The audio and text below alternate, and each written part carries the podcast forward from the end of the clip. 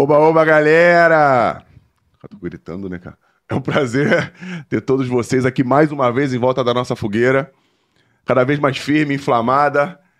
E não, esque... Ó, não esqueça de se inscrever no canal, de clicar no sininho para ativar as notificações. Deixe seu like, por favor. Antes que. Não, calma, fala baixo para não acordar o Anselmo. Não sei se ele já acordou. Acordou.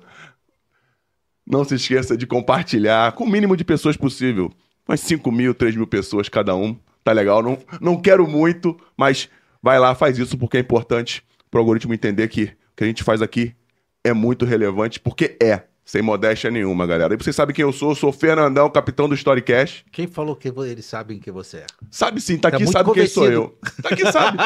se, se até o ano, o ano de 2011 viu televisão depois, depois da novela e domingo à tarde sabe quem sou eu. Eu sou Anselmo Paiva. Tenente Podcast.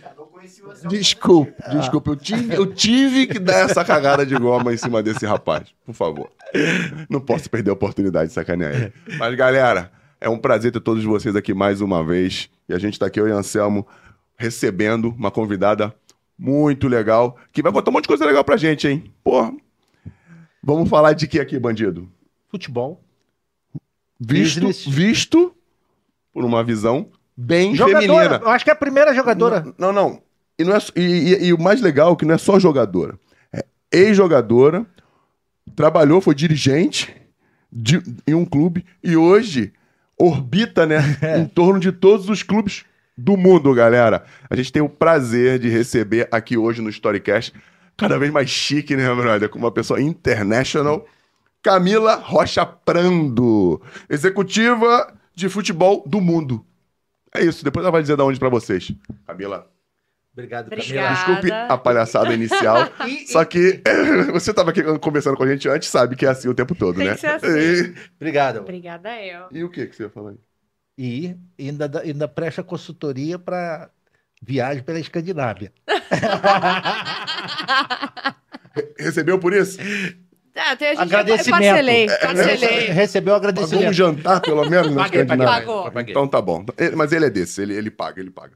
Camila, é, conta pra gente. Eu ia perguntar uma... Você é uma das... Ele é o quê? Como, como eu vou... Não que, que é o Transfer Room? E, e, conta pra gente o que, que você faz no Transfer Room, qual é, qual é o seu, a sua função ali dentro e o que, que ele faz. Porque eu vi na internet, né, isso foi muito falado aqui no Brasil, e de verdade, muita gente nem sabe para que serve. Eu descobri ontem. É, eu descobri ontem mesmo. Descobri ontem. Porra, tipo, a gente tá fudido, que merda. Vamos lá.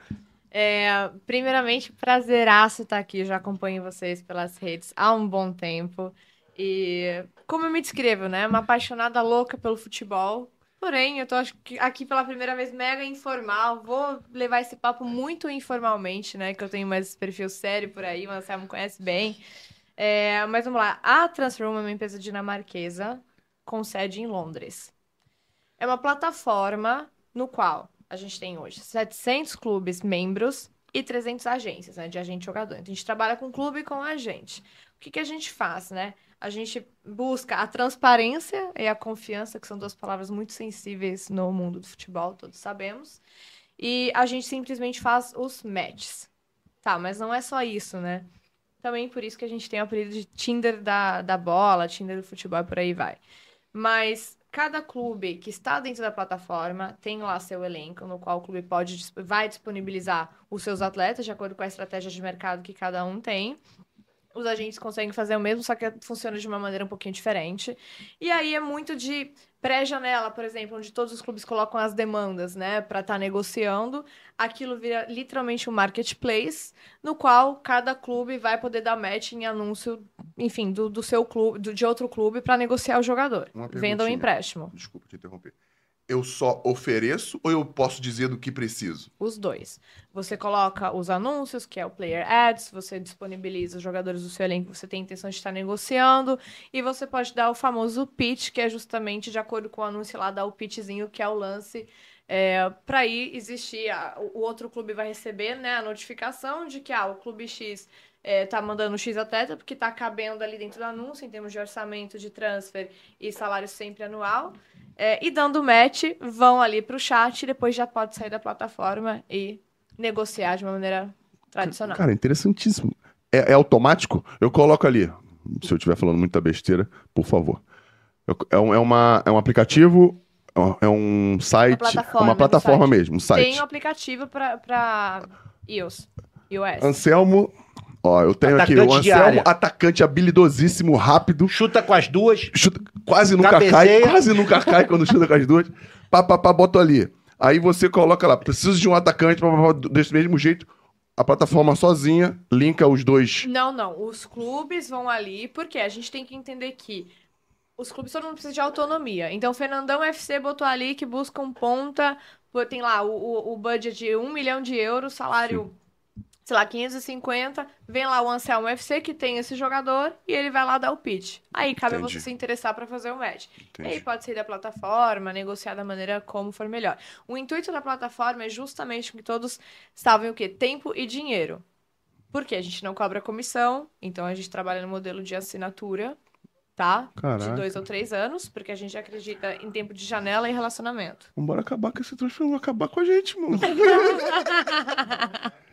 Não. O que é- ela tira ah, a, a ideia da plataforma, ela tira o intermediário. É isso. Nós, como representantes do atleta, vamos faturar só na- no, no contrato. Ma- Mas a gente intermedia também.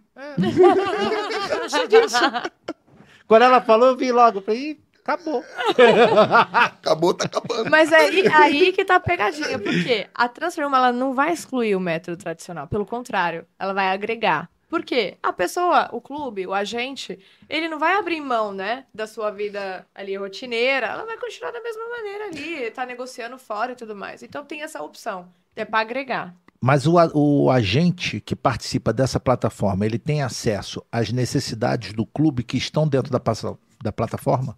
De acordo com os jogadores que ele tem escrito já verificados, representados por ele. Porque é aí que a gente cria justamente esse mecanismo da transparência. Por quê? Se o clube tá lá para poupar tempo e dinheiro, só tem que dar match com jogadores compatíveis com a, com a busca, senão não faria sentido, senão a gente já volta pro método tradicional.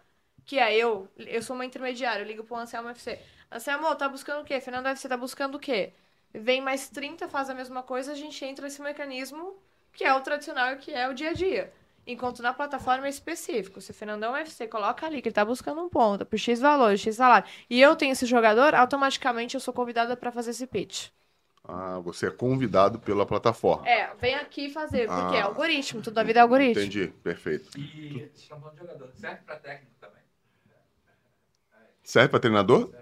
É, tem, tem, tem a gente que É que a gente, Assim. a, a gente tem, a gente tem uma pessoa aqui que tá muito triste, ele tá desesperado procurando o técnico do Botafogo agora. Não, porque ele já gravou vídeo, assumiu um monte de responsabilidade. Aí eu vou. Ele tá dopado, ele tá dopado Eu hoje, porque ele tá, confesso- ele eu- tá acabado. Eu confesso que eu me arrependi de não ter colocado no feed a gravação dele.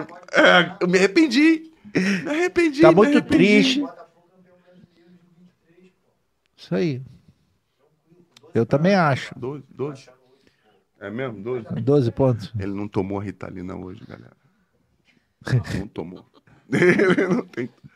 Tomando uma raciocínio, o Botafogo poderia entrar lá e precisa de um técnico. tô ferrado. Não, mas ele tem que ser tem que- associado. tem que ser. Não, mas assim, o que, que eu posso dizer pra vocês? É, a plataforma, bom, dinamarquesa, a Escandinávia é a região pai da inovação, né? Tecnologia e inovação. Então, a gente lançou recentemente duas novas funções para a plataforma. Uma que se chama Agent Finder, que é para os atletas. Como é que funciona? O jogador ele tem que ser profissional para ele criar lá a sua conta, seu perfil. Chega pra gente, a gente faz análise se é de fato um jogador profissional, se tem valor de mercado e tudo mais, ele é aprovado, ele tem um perfil. Se ele não tem agente, ele pode procurar todo qualquer agência que é nosso cliente ali dentro e falar, olha, tô sem é, Camila, agente. Isso vai dar certo no mundo todo, menos aqui. Não, escuta No essa. Brasil não dá, não. Não, não, não. Escuta essa. A gente já tá com 700 jogadores, tá? E tá crescendo demais. E aí, a gente lançou o Player Market, que é onde o agente, ele pode escolher os países, né, de preferência dele, onde ele tem a intenção de encontrar o jogador, no caso, se ele quiser aumentar o portfólio dele. Porque tem agência, por exemplo, eu encontro com a gente todo dia. Tem agente que quer mais jogadores, tem agentes que estão tranquila com a quantidade que já tem, porque dá trabalho também, é muito investimento, é uma gestão muito longa, envolve família, envolve muita coisa. É, então, essas duas funções é para quê? Se o jogador que se registra, ele tem um agente que é nosso cliente, é, ele não vai conseguir ver a parte ali do procurar agente. Ele só vai conseguir ver o quê? Todos os dados dele. O valor de mercado dele atualizado, que a gente tem nosso próprio algoritmo, que chama Transform XTV, que é atualizado semanalmente, diferentemente do Transfermarkt, que é duas vezes ao ano. Então, o jogador ele pode se ver lá no Transfermarkt no valor 1,5 de euros. Só que com a gente provavelmente já vai estar no 3.5, porque o dele não foi atualizado. Ele vai poder acompanhar, puxar as três últimas temporadas dele e ver todo o scouting dele, tá? Então a gente blinda os clientes dessa maneira, justamente para não ter nenhum conflito interno. Caramba. Criou, criou acesso, né? Permissão, permissão de acesso. Se esse cara aqui, se o perfil dele não, não permite ele ter o acesso X, ele não vai ter. É, a gente precisa sempre pensar no cliente. Sempre. Por que, que a gente também criou o, o, o Agent Finder? Porque eu, por exemplo, vou me citar o que acontece na minha vida todo santo dia. Eu recebo inúmeras mensagens no meu Instagram de jogador. Tem jogador de Série A que me procura. Tem jogador de Série B que me procura. Tem jogadores de outras, outros países, outras ligas que me chamam. Você é agente? Você pode me indicar? Quero sair do meu agente, estou insatisfeito. Muitas vezes eu sei que o cara me procura porque, assim, querendo ou não, são poucas mulheres que atuam na parte de agenciamento. E a gente tem um olhar diferente.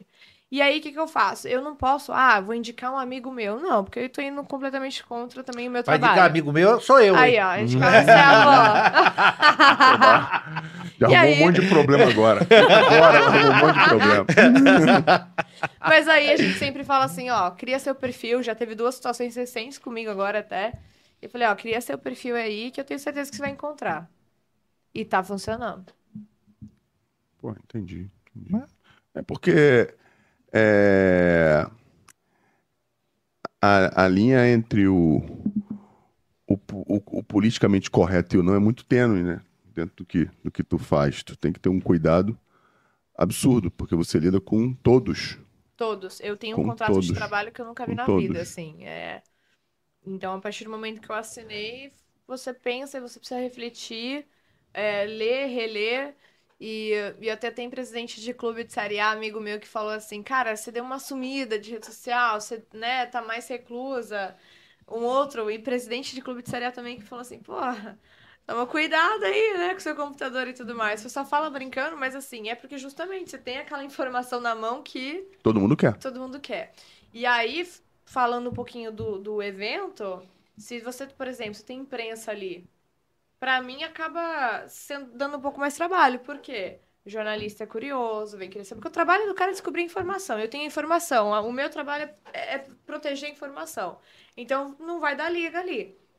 É, e até porque você pode acabar falando alguma coisa, não que seja a informação, mas que o cara suponha que seja a informação e cause uma confusão do tá caramba perigo. por interpretação dele. Não, fake news. É isso aí.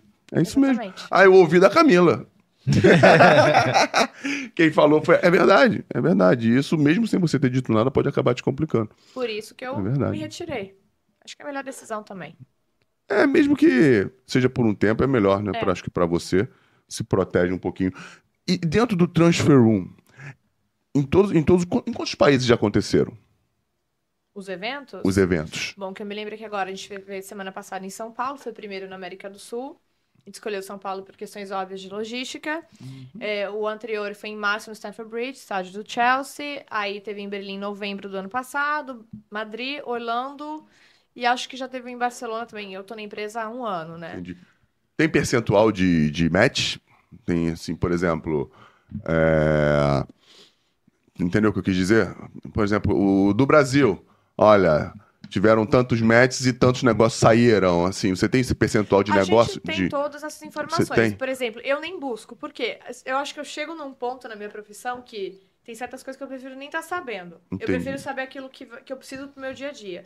Mas o que, que eu posso falar que eu acho legal pra caramba? Eu posso te contar algumas situações. É, que eu me lembro aqui rapidamente, o Ivan Angulo, que estava no Palmeiras, foi pro Orlando City. Veja bem, o Ricardo Moreira, que é o executivo do Orlando City, tem excelente relação lá no Palmeiras. Só que não queria dar esse toque direto. Foi lá na plataforma, aí é como se fosse um flerte, né? Pra ver como é respondido. Quantos clubes aqui do, do Brasil hoje estão na plataforma? São 17 hoje, já contando tô, Série A, Série D, tá? A gente tem um na D, um na C, dois na B e aí 13 na Série A. Pouco, né? Só Mais que da assim, metade. é, O tamanho que é o, o evento, entendeu? E pelo, pelo que o proporciona, mas eu acho que entra naquilo que você falou no início. Hum, poucas pessoas sabem o que é. Acho que poucas pessoas captaram realmente. a E o brasileiro não vai muito buscar informação. Ele quer que a informação bata ali na porta. Não é bem por aí. Quando eu entrei em junho de 2022, nós tínhamos quatro clubes. Então, assim, foi um crescimento rápido, que a gente entende, porque de 4 para 17 em menos de um ano é um crescimento significante, é, ainda mais para a cultura, né, do futebol brasileiro, por N motivos. E aí, a partir do dia, acho que foi a primeira semana de abril ali, que eu comecei a fazer clube e agente. E a tua contratação, você acha que foi. Falou mais alto porque eu tô longe. A tua contratação, você acha que foi por isso? Pro Brasil estar mais dentro do, da plataforma, do processo? Você acha que eles trouxeram você por isso? Tem outros brasileiros trabalhando ou, ou não? Não, sou a única brasileira que faz a parte mesmo do futebol, mercado. A gente tem o Enoch, que, que ele fica lá na sede, mas é do financeiro. É, eu tenho certeza que eles me trouxeram porque existia essa estratégia da empresa de, de crescer, né, no mercado brasileiro, né? E aí, obviamente, eles entenderam que precisava ter alguém aqui. Porque até então o trabalho era feito de maneira remota. Eu acredito que já teve representante da Transfer que veio para o Brasil, mas é diferente. Por quê? Futebol é relacionamento né? É negócio e relacionamento. Então, quando você conhece o mercado, você sabe como circular, você sabe com quem falar, tudo isso vai te poupar tempo e vai te trazer um negócio. Perfeito, maravilhoso. Agora que você sabe mais ou menos o que é o Transfer 1, tu também. Eu fiquei sabendo ontem. A gente quer saber de você, pô. Quem é a Camila? Camila de onde? O que que tu foi fazer no futebol? É verdade, não é porque... Não, Como não- foi parar? como foi parar no futebol e onde foi parar, né? Porque... Conta você. Tem Fala que- seis idiomas. É. É mesmo? Quase igual. Qua- quase igual a gente. Eu falo o. Quase igual, quase, quase igual a gente. Quase igual a gente. É, tem que resumir, Quais né, são os seis idiomas que tu fala? Não, calma aí, olha, eu falava certo, falava passado, desaprendi o francês. Por quê? Eu estudei quatro anos de francês. Porque na Suécia, o sistema lá da escola é o seguinte: você tem o inglês já na, na sua grade, normal, mas você é obrigado a escolher um terceiro idioma. Eu tô falando ali em- antes do high school, né? Eu escolhi na época, foi primeiro francês. Eu estudei de 2007 a 2010, 2000, é, 10 para 11. E falei. Aí até quem passava da prova ali, final do curso, ganhava a viagem da escola, a gente foi a turminha pra Paris. Passamos uma semana lá. E eu me achando, né? Eu ia entrar em todo canto. Falando assim. É, Oui, merci. pra você, oui, merci. Igual a escola você- lá que eu estudei, Bangu. Não, fala, me achava. Você acha lindo, pô, bonito. Pô. Eu da quinta ao primeiro ano, eu só sei falar, vamos a pé, Eu e, só sei e aquele que eu- negócio do pescoço cara, que tu, mas- tu mas fala eu- o tempo todo aqui. Eu também tinha. Que, que tu fala o tempo todo o pescoço aqui em francês. É, é, é isso, é isso, é isso, é isso. Caraca, maneiro pra caramba. E, o- não, o legal é que a escola te ensina e ainda te leva lá pra tu treinar. Leva. Pra tu ver. Que, que falam francês lá. É, é verdade, verdade. Deixa ela continuar. Aí, Não, o problema foi voltar, né? Porque eu não tinha plano de voltar pra França de novo. Como que é praticar francês no dia a dia? verdade, verdade. E aí, quando verdade. eu comecei no, no high school, é, eu, ao invés de escolher francês de novo pra manter, pra fortalecer, eu fui pro espanhol. E Mais fácil, então. Mais fácil, mais, mais tudo, porque eu já E, sabia que ia no mundo ela vai usar muito mais o espanhol do Exato. que o francês. Enfim, Aí estudei três anos de espanhol, então na época era, vamos lá, vai, francês, vai que eu tô contando. francês ou espanhol, falava norueguês, sueco, português, inglês. Eu falo que eu já falei dinamarquês também, porque é, o, o dinamarquês, o sueco e o, e o norueguês seria basicamente como o, o português, o espanhol e o italiano. Eu Entendi. diria que o italiano seria o dinamarquês, o norueguês o espanhol e o português o sueco, no meu caso, né? É, então, como eu, eu né, na época de high school, eu trabalhava com telemarketing. Porque lá na Suécia, quando você é estudante, você precisa trabalhar. Estudante de que, de que nível? Eu, na época de high school. Na época de high school. Exatamente. O que seria, pra galera entender, o que, que seria o high school aqui no Brasil? O ensino médio. Exatamente, O ensino ensino, médio. médio. O ensino médio, galera. Ensino médio, exatamente. Então, assim, por quê? Porque a cultura sueca, é, a Suécia é um país que te prepara para o mundo desde muito jovem, tá? Então, a, a mentalidade do país é que, assim, você completa 18 anos, mamãe e papai, no caso dos suecos, querem você fora da casa, pra você já ir, né, vivendo a tua vida, trabalhando, se sustentando, estudando e tudo mais. Só que sou brasileira, filhos de brasileiros, então é diferente. Porém, eu como eu fui pra lá com nove anos, né? Eu automaticamente me sentia muito sueca, né? Então eu queria criar, assim, meus pais já queriam mais segurar, aquela preocupação, pai brasileiro, onde você vai, tem que voltar às 10, vai fazer isso, vai fazer aquilo. E eu não, imagina, todos os meus amigos, aquele papinho, né? Todos os meus amigos, né? E então eu comecei a trabalhar com telemarketing, eu trabalhei como coach é, de futebol num projeto que chama, chama Samba Football Academy, de um ex-jogador. Que ele disse assim pra mim, até que jogou no Bragantino, mas acho que é mentira, que eu sou de Bragança Paulista. Se eu não conheço, meu pai não conhece, não jogou, né? É, enfim, o Eric. Pô, Que isso, boa, cara. Tá, tá fazendo bem pra você o Storycast, garoto. Porra, Mas gostei. você começou a, a jogar bola com que idade? Já pulou tudo. A gente, é, a Pera gente aí, galera nem- tudo, né? A gente tá no meio do nem negócio. sabe de onde né? ela Não, ela tá falando aqui de coach. Ela caiu de paraquedas lá na Suécia, com 9 cheguei. anos de idade. Cheguei. Não, vamos lá. Sou Bragantina, nasci em Bragança Paulista. É, por isso que eu tenho esse carinho imenso pro Bragantino. É Red Bull pro povo, pra mim vai ser Bragantino sempre. É, e aí eu fui morar na Suécia com a família quando eu tinha 9 anos. Ah, como assim? Por quê? Sua mãe seu pai é sueco? Não. Eu tenho um tio que mora lá, sei lá quantos anos, mais de 45 anos. E meu pai cansou do Brasil, ponto, na época. Aí vai mudar todo mundo, queria dar uma educação melhor pra mim e pro meu irmão, em questões de idioma, principalmente assim, a educação mesmo, né? A gente se formar lá e tudo mais. E fomos. É, e quando. Bom, eu fazia balé, tá? Tem nada a ver. E tudo a ver, porque tem muita mulher que eu já tô no futebol que começou no balé, uma coisa completamente oposta, né? E aí eu tava na escola, em Bragança, e eh, o meu melhor amigo na época, eu lembro meu Guilherme, ele falou assim: Cá, vamos jogar bola com a gente no recreio? E eu, tipo, jogar futebol no recreio. Porque eu sempre vi eles jogando, né? Achava incrível. Jogar futebol. Ah, Já vou tinha jogado alguma vez Não, na vida? eu não, tipo, eu tinha as bolinhas em casa, chutava na parede, essas coisas, né? Mas eu era, querendo ou não, do balé, então toda delicadinha, né? Beleza. Eu fui. E por incrível que pareça, sei lá, a bola veio no primeiro toque e eu senti algo. Senti algo, o quê? Não sei. Não sei descrever. E aí foi todo o recreio. Só que eu, eu sabia jogar e todo mundo ficou questionando. Como você sabe? Como assim? E eu não sabia explicar, só aconteceu. Até que eu comecei a me arrebentar, porque os meninos viam que eu jogava, então chegava mesmo. Não- Chegava não- mesmo. Não tem moleza, maluco. Você entra, você entra, pô. E aí, é, eu chegava em casa com a perna toda roxa, machucada. E minha mãe, "Ué, mas como é que você fica assim no balé? Ah, tu não tinha falado que tava jogando futebol? Não, porque não era bem visto. Meus pais não queriam, queriam longe de futebol, era balé, né? E eu era boa no balé. Eu era boa pra caramba no balé. E no balé você ia subindo de níveis também. Quanto maior o nível, é mais delicadinho, né? Você tem que estar a perna toda bonitinha, delicadinha e tudo mais. Até que eu comecei a levar chamada. Cheio de hematoma. Chegava lá cheio de hematoma. Na Ah, canela. Pô, Você é bem, bem clarinha, porra, devia ficar toda ferrada. Eu ficava, nossa, qualquer batidinha já, beleza. E aí, quando a gente mudou pra Suécia, e alguém, não me lembro quem que me falou que futebol feminino na Suécia era muito forte. Poxa, o que que eu fiz? É, na escola já eu fui me informando, nem falava sueco, obviamente, né? Porque eu aprendi o sueco lá. E em inglês eu falava dog, cat, frog, chicken. Era meu Hambúrguer, inglês, de cheeseburger. Não, pior, acho que nem isso, mas contava de 1 a 5, né?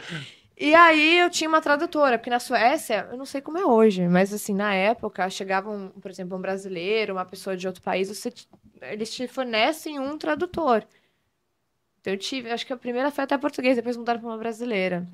E aí ela me ajudava, ia falar, acho que era Denise, putz, me lembro o nome dela, Maria. Enfim, falei assim, olha, me ajuda a descobrir se tem um time de futebol no bairro aqui, que pode menina, escolinha e tal, e me arruma um número. E ela fez, e eu liguei, e eu pedi um, um teste. Falei, olha, eu não sei como eu falei, eu, sério, eu falei mistura de português com one to five, dog, cat, futebol, teste, e só ele falou o endereço e o horário e fui. E na Suécia, futebol é futebol. Futebol, futebol. Não. Futebol. É, fu não, é Mesma futebol coisa. porque nos Estados Unidos Mesma- é soccer, entendeu? Exato, mesma coisa. É mesma coisa. Cheguei lá, de óculos. De óculos, redondinho. E, é, assim, lá, quando você... Porque, assim, você começa no, fute- no futsal. E depois você vai como se fosse um... é, Não é um terrão, mas é tipo de pedrinha. Chama grus. Eu não sei como é isso em português, enfim. E aí, eu passei, assim, logo no primeiro treino. Assim, cantaram. Tirei o óculos, óbvio. Na época ainda o astigmatismo não era tão forte. Não tinha miopia. Não tinha miopia na época. E eu passei. E o problema foi como é que eu vou contar pros meus pais, né? Que eu fui escondida. Eu fui escondida. E aí Maravilha. Eu fui, e aí chegou no momento que eu usei minha mãe, né? Porque eu falei, mulher, mais sensível e tal, convence meu pai, por favor, não sei o quê. Não, não, não, imagina, isso é pra mulher, blá blá blá. Convenceu. Mas a gente tá na Suécia, a Suécia é diferente, esquece o Brasil.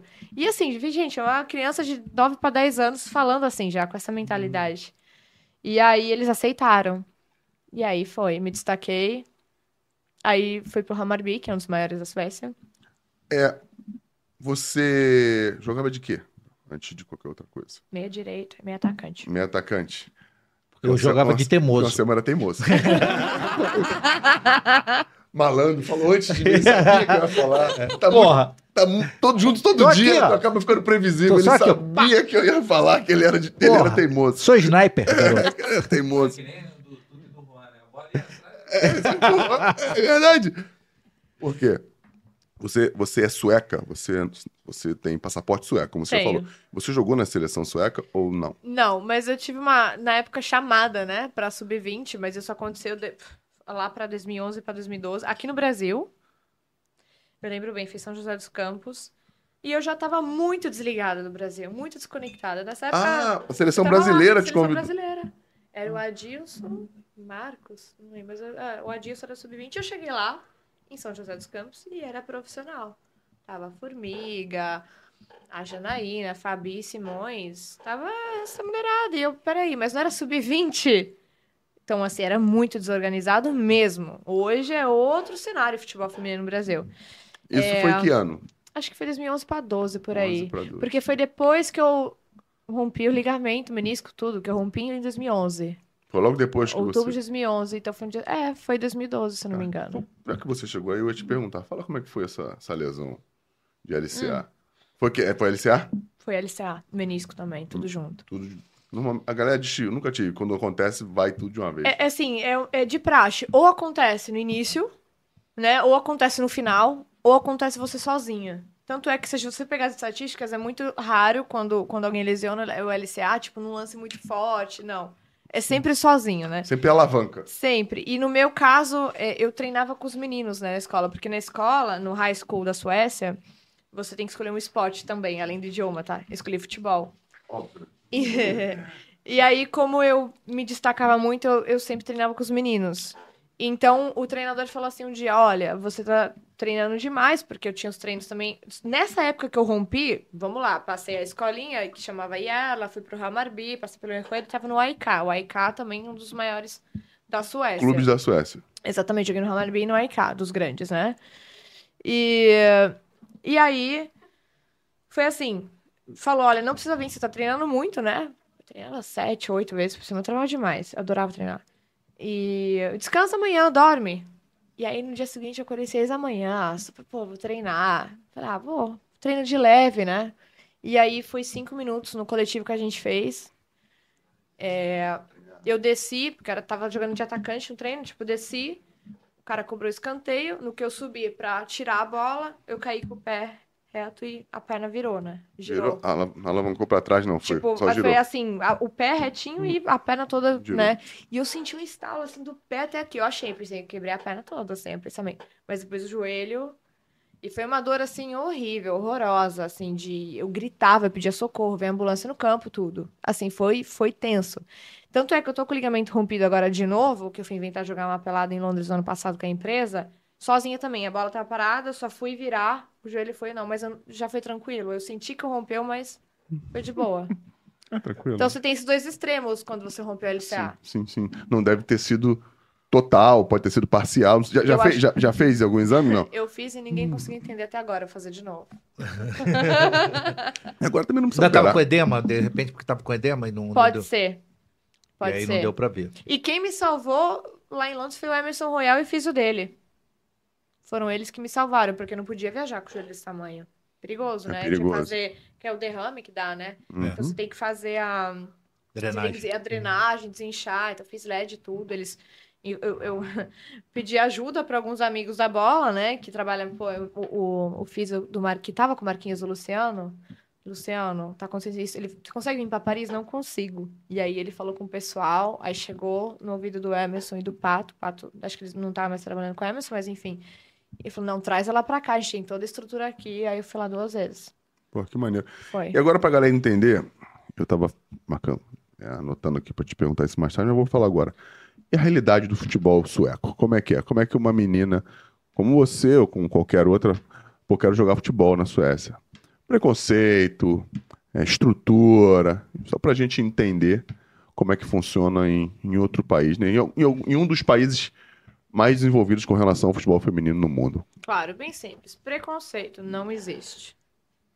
Futebol é esporte de todo mundo. É, engraçado, na Suécia você tem o herrfotboll, que é o futebol masculino, e o damfotboll, que é futebol feminino. De tão certinho que é, não é futebol. Não, Entendi. de homem e de mulher.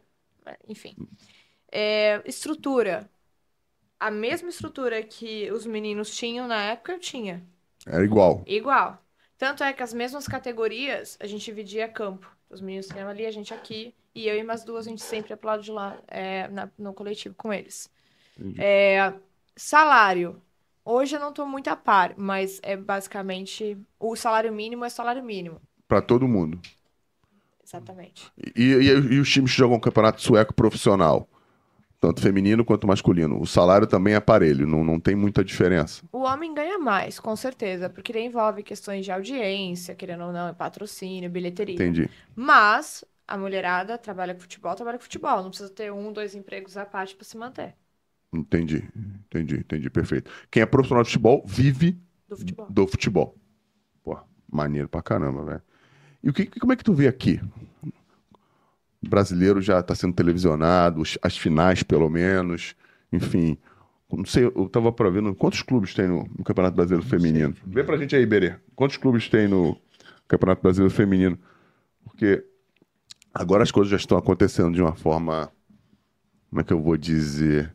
Igualitária não dá pra dizer porque não é ainda. Mas, Mas- melhor, Melhor. Uma forma bem, bem mais clara, É. uma- a gente vê que tá evoluindo, e isso é legal pra caramba, né? Porque tem mais emprego, enfim, tem mais tudo, né? Tanto do entretenimento como a parte profissional, melhor em tudo pra todo mundo. né?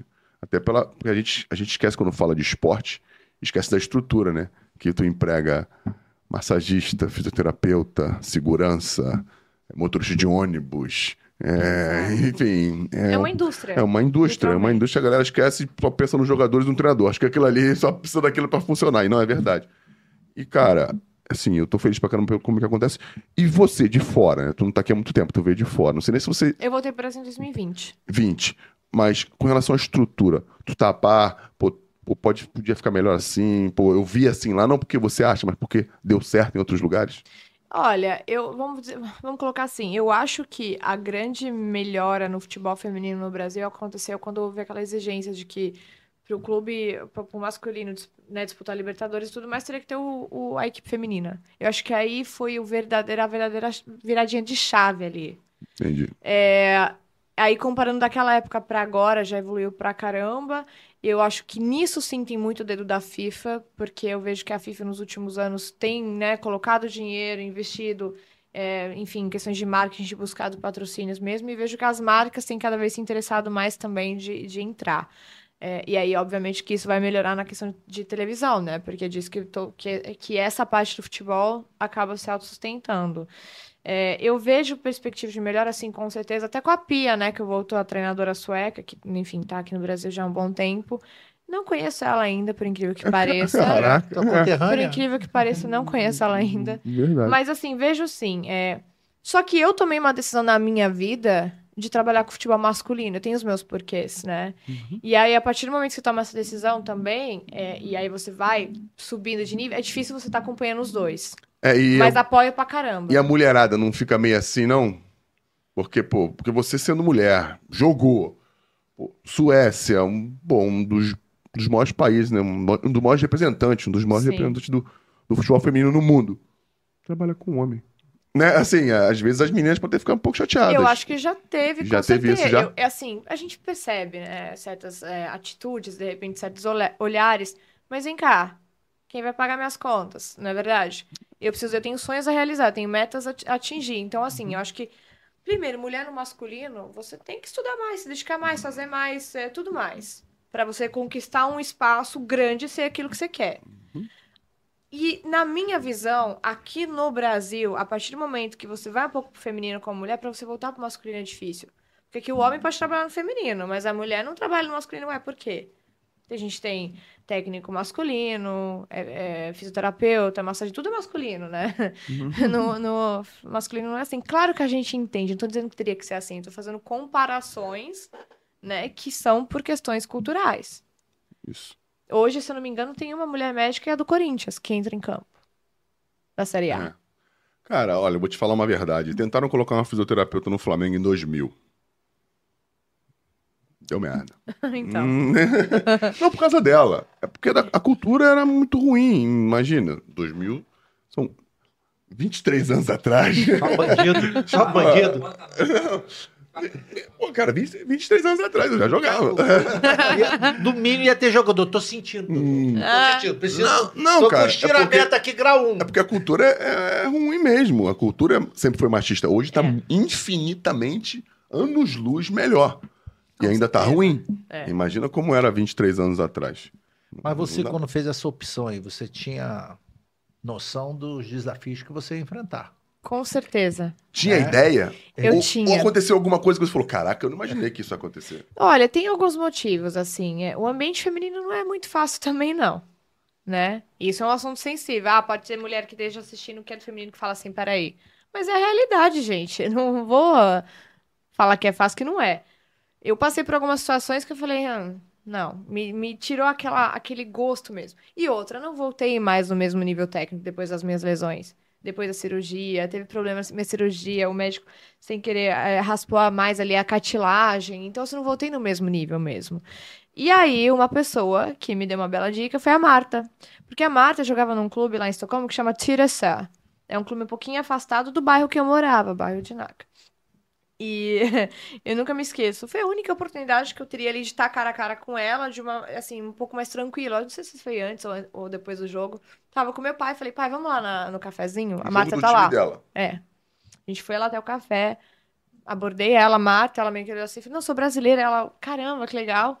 É, a gente conversou rapida- rapidamente. E, e eu não lembro, é, faz tempo, se eu perguntei alguma coisa frente de futebol feminino, que eu tinha sonho, né, de de fato me tornar uma atleta profissional, de, de seleção brasileira, é, equipe profissional. É, e ela me falou, né? A realidade é muito difícil. Eu que sou eu, luto pra caramba, mas as coisas estão muito distantes de onde deveriam. E ela me deu o seguinte conselho, de estudar. Ela falou: você tem uma coisa assim incrível nas suas mãos. Você fala o idioma, você mora num país fantástico, você tem direito de estudar, fazer faculdade, se formar aqui. E eu acho que, sabe quando é, duas frases dizem mais do que 20 minutos de papo? Aquilo clareou a minha vida. E a do meu pai também, que estava ali do lado ouvindo aquilo, entendeu? E aí eu já liguei modo estudar, modo vou trabalhar com futebol, fora de campo eu vou conseguir, porque dentro não consegui, por questões físicas mesmo.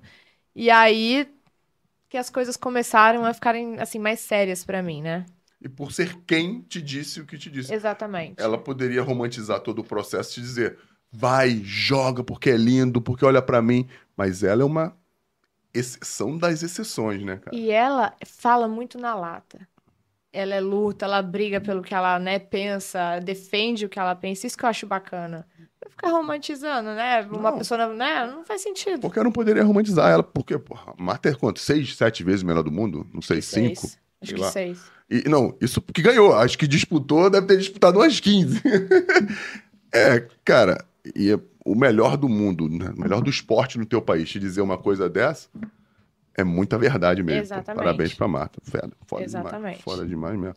Depois, beleza. Você não jogou, estudou pra caramba.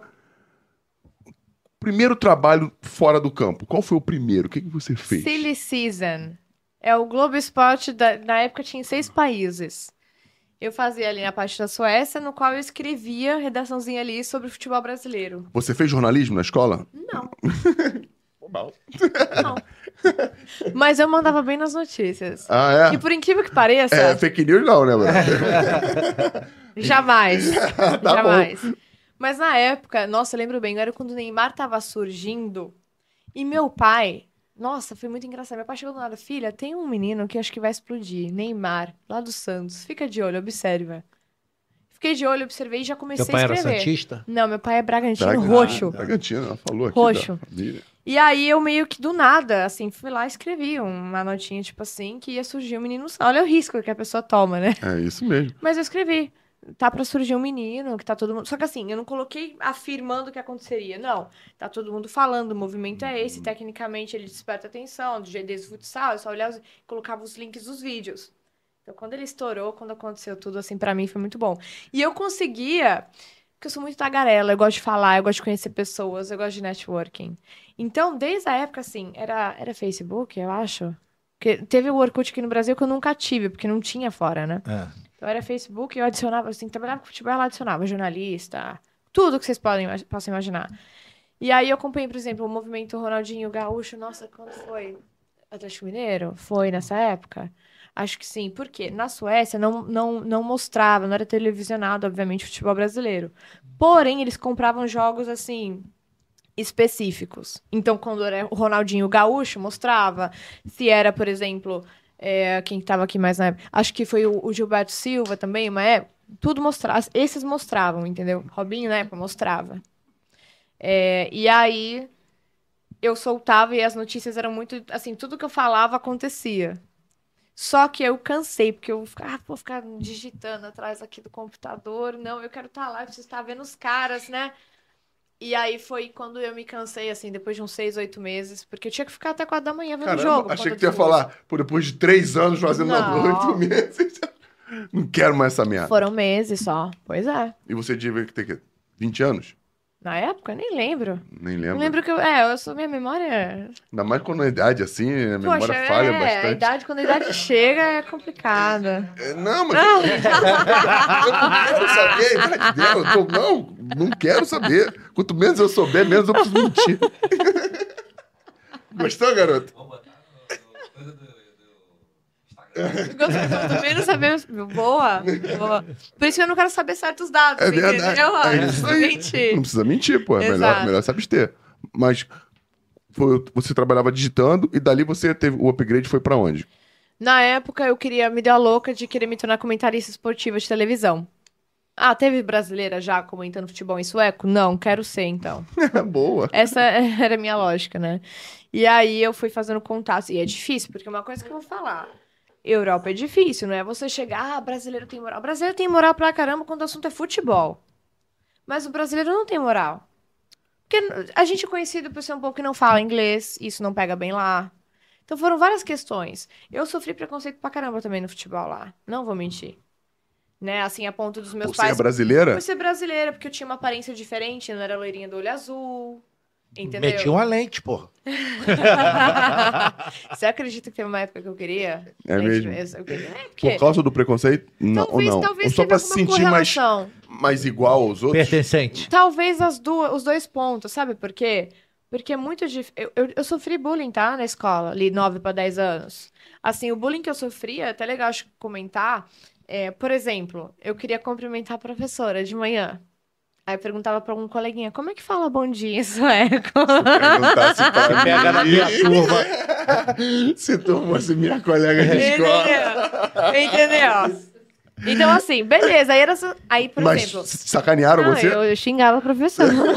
Eles faziam isso lá? Fazia.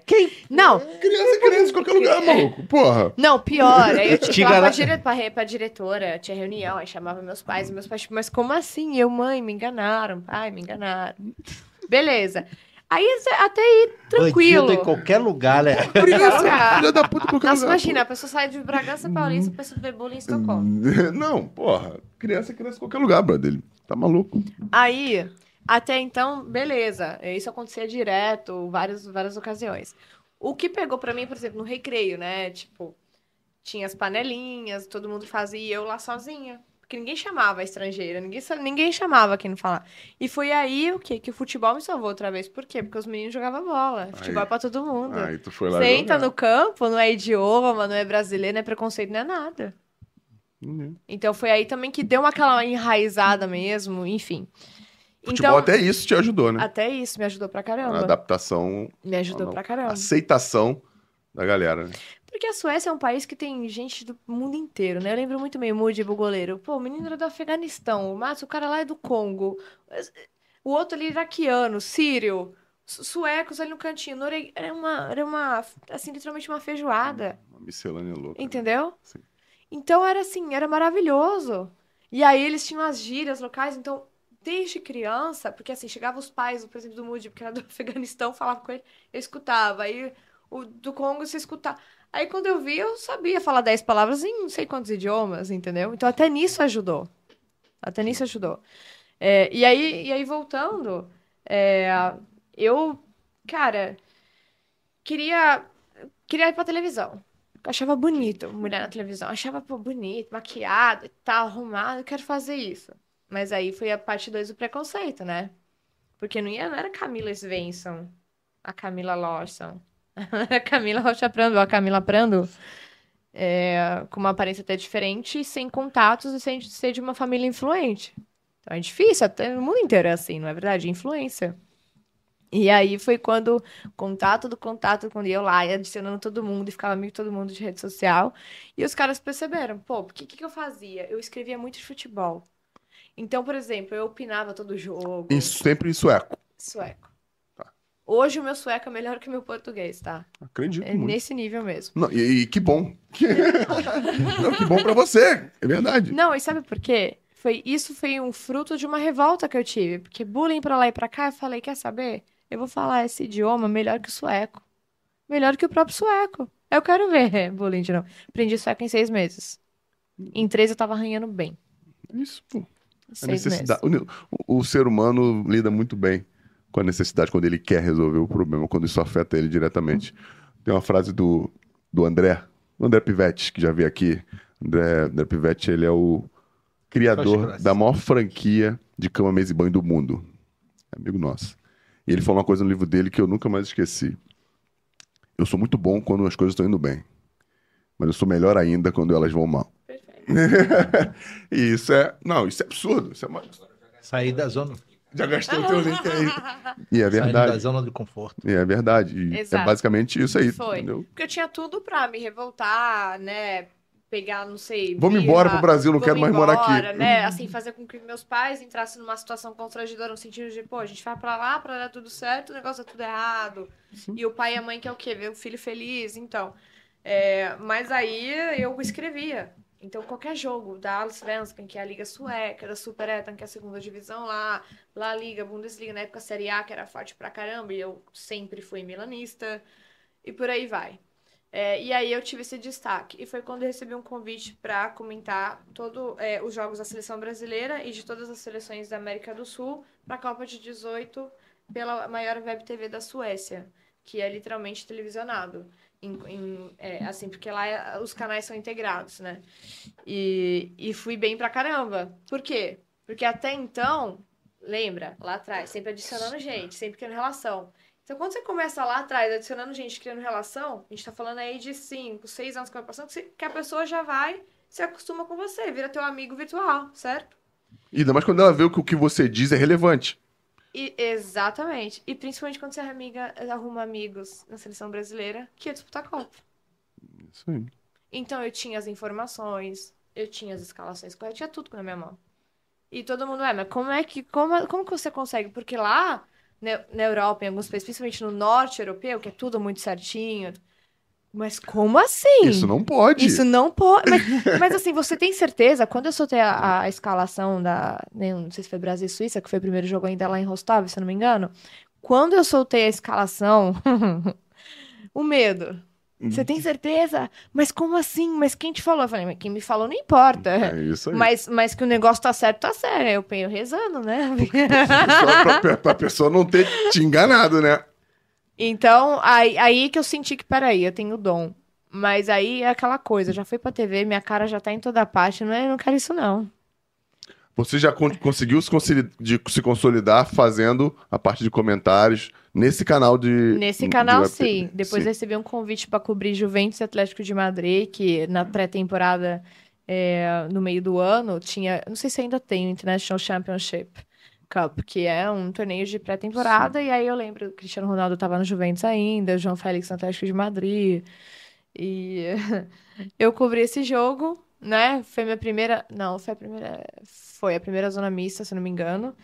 E eu tinha combinado com o jogador antes, mandei mensagem no Instagram, olha, não entendo nada disso, é a minha primeira vez na zona mista. Cara, preciso que separe algumas pessoas pra mim. Foi assim. E ele falou, te ajudo. E na zona mista, vi vários veículos super famosos, super grandes, assim, esperando. Só que todo mundo parava pra mim. parava pra mim. Mais fácil, né? claro que não. Se eu zoando. tivesse ali sem ter mandado mensagem articulada, não pararia. Não pararia. Olharia. Se eu falasse, vem que foto, quero tirar uma foto. Foto, sim. Pararia. Porque eles são gentis pra caramba. Mas parar pra falar comigo, se você tem marca, se você tem a Extra do mercado ali do lado, não vai parar. Não vai. Até por hábito. Por hábito. E lá o pessoal é mais sério. A gente, aqui no Brasil é essa, Eu costumo falar isso. Lá é profissional, a galera é, É profissional. profissional. Vai parar quem tem que parar. E Exato. quem parar, quem não é, não tá de- destinado ou determinado a parar, vai parar por educação, mas Exato. não vai ficar ali como o outro que tá determinado ficaria, não é isso? Perfeito. E outra coisa também, é, eu acho que eu ganhei ali essa chance quando eu disse, olha, minha primeira vez, minha oportunidade, pô, eu preciso fazer acontecer. E, e aí ajudou. Essa palavra me ajuda. É, poucas pessoas costumam dizer, tem vergonha, mas tem um poder do caramba. Tem, e eu acho que foi a primeira e única vez que eu usei até hoje. É, pô, me ajuda aí, pô. Sim. Mas o melhor, sabe o que foi? Quando eu sinto um cheiro assim, que eu nunca senti, maravilhoso, um cheiro diferenciado. Falei, pô, como que uma zona mista vai cheirar assim, né? Bom, Quem chega depois de 30 segundos? sei lá. Eu, eu- Cristiano sei lá, eu- Ronaldo. Cristiano Ronaldo. Cristiano Ronaldo. Né? Tem de merda na cabeça. Mas, ó, porque dizem, né, que ele tem Não uns sei. perfumes diferenciados, Ah, é? ele não usa aquilo que todo mundo usa. Ele deve mandar fazer pra ele. Com certeza. Não, quando ele veio, foi a primeira vez que eu vi ele. Eu falei, assim, pra mim foi tudo muito novo, né? Falei, cara, que legal. E ele parando e cumprimentando e falando, pô, foi incrível aquela experiência. Que Mas aí também foi aquilo que ah, não quero mais. A- Ali que tu falou, ah, isso aqui tá muito bom, não quero essa merda. Não, não quero. Sabia que foi assim? É mesmo? Foi. Não quero mais. Achei fácil. Porque eu consegui, É verdade. entendeu? E tem pessoas que são assim, né? São motivadas a outras coisas maiores. Não quero mais. Vou fazer o que da minha vida, maluco? Já tava no Brasil já? Não. Não, tava lá Isso em era o quê? 2018, ano de Copa? 18, a Copa, porque ela foi pra Copa como é, comentarista, né, do canal. Exato. Eu fui, essa, a Copa da Rússia, bom, eu comecei, fiz toda a, a- a pré, né, Copa pela, pela TV, e aí eu fui pra lá trabalhando e fui pra curtir também. A, a Copa da Rússia foi sensacional. Então, assim, foi muito legal. Os amigos meus falaram. Foi incrível aquela Copa. Foi incrível. E aí, depois, esse jogo foi ali no, no meio do ano, acho que foi, ag- foi agosto, se eu não me engano. Foi antes de iniciar a temporada. É, E aí, o que, que eu queria? O que, que veio na minha cabeça? É sério mesmo. Eu falei assim: o que, que é difícil? Eu não tenho mulher, nu- nunca vi uma mulher agente. Me coloquei na cabeça que eu queria ser agente de futebol. Tentou? Tentei. É, o agente, o maior agente da Suécia, que hoje é um grande amigo meu, o cara que literalmente é o número um, me chamou para trabalhar com ele várias vezes. É um cara que apostou mesmo em mim. Mas aí eu tive alguns amigos jogadores que falaram ah, cara, não vai pra esse meio. não vai, o seu jeito e tal. Vai pra parte de clube e tal. E eu fui influenciada por amigos jogadores. E daí, o que, que eu fiz? Ali, na hora que eu né, queria tanto, mas, tipo, não fui, foi quando eu pensei, quer saber, então, ah, nu- nunca vi mulher diretora. Tipo, tinha, na Europa até que tem, né? Uhum. Até na época já tava a Marina lá no Chelsea, então tinha algumas já com cargos, né, bem altos. Mas eu olhava pro Brasil já. O Brasil não tem. Ah, então eu vou ser isso, quero isso. Então era tipo caçar, o que que é difícil, o que que não tem, onde eu não tô vendo mulher. Ah, é ali, vou tentar. O não eu já tenho. E até então já tinha os meus pais ali também apoiando. E meus pais sempre falando, filho, não, você já tem, tenta. Ah, depois do futebol mesmo, eles já largaram, pô, vai.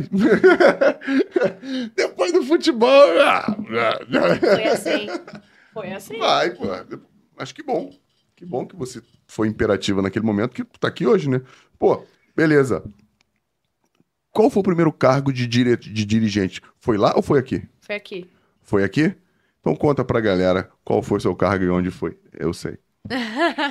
Eu fui head internacional do São Paulo Futebol Clube. Um- Uma, por favor, um parênteses. Conta pra galera o que, que é head. Como se... é diretoria. Diretoria. Head é membro da, da diretoria. No caso, só era eu. Não, você é membro da, da diretoria, mas Do- de- da- desse do- segmento, do- da parte exatamente. internacional. E Exatamente. o que, que você fazia? O que, o que, que o head internacional do São Paulo fazia? Uma das ideias era a aproximação do clube com entidades e com tudo que poderia estar agregando eh, tecnicamente e institucionalmente para o clube. Então, por exemplo, estreitar relacionamento com o Comebol, estreitar relacionamento na CBF, estreitar na federação, estreitar, vamos lá, com outras entidades como eh, até a FIFA, obviamente, num, num, eh, num- num quesito mais internacional também pelo meu perfil.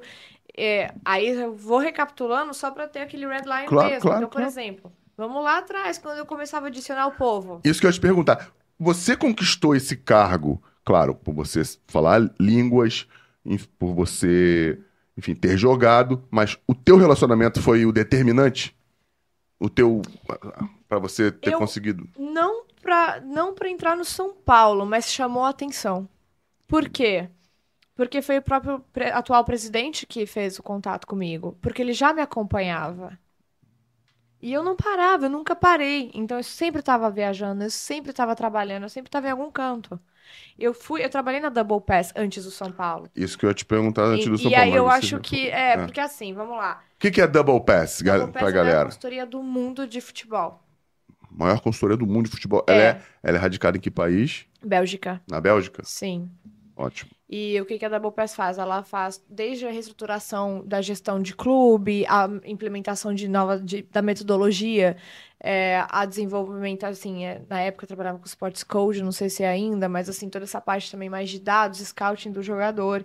Então, quando eu entrei na Double Pass, eles me convidaram para fazer parte do projeto do Almeria, assim que o Sheikh Turk da Arábia Saudita tinha comprado o clube.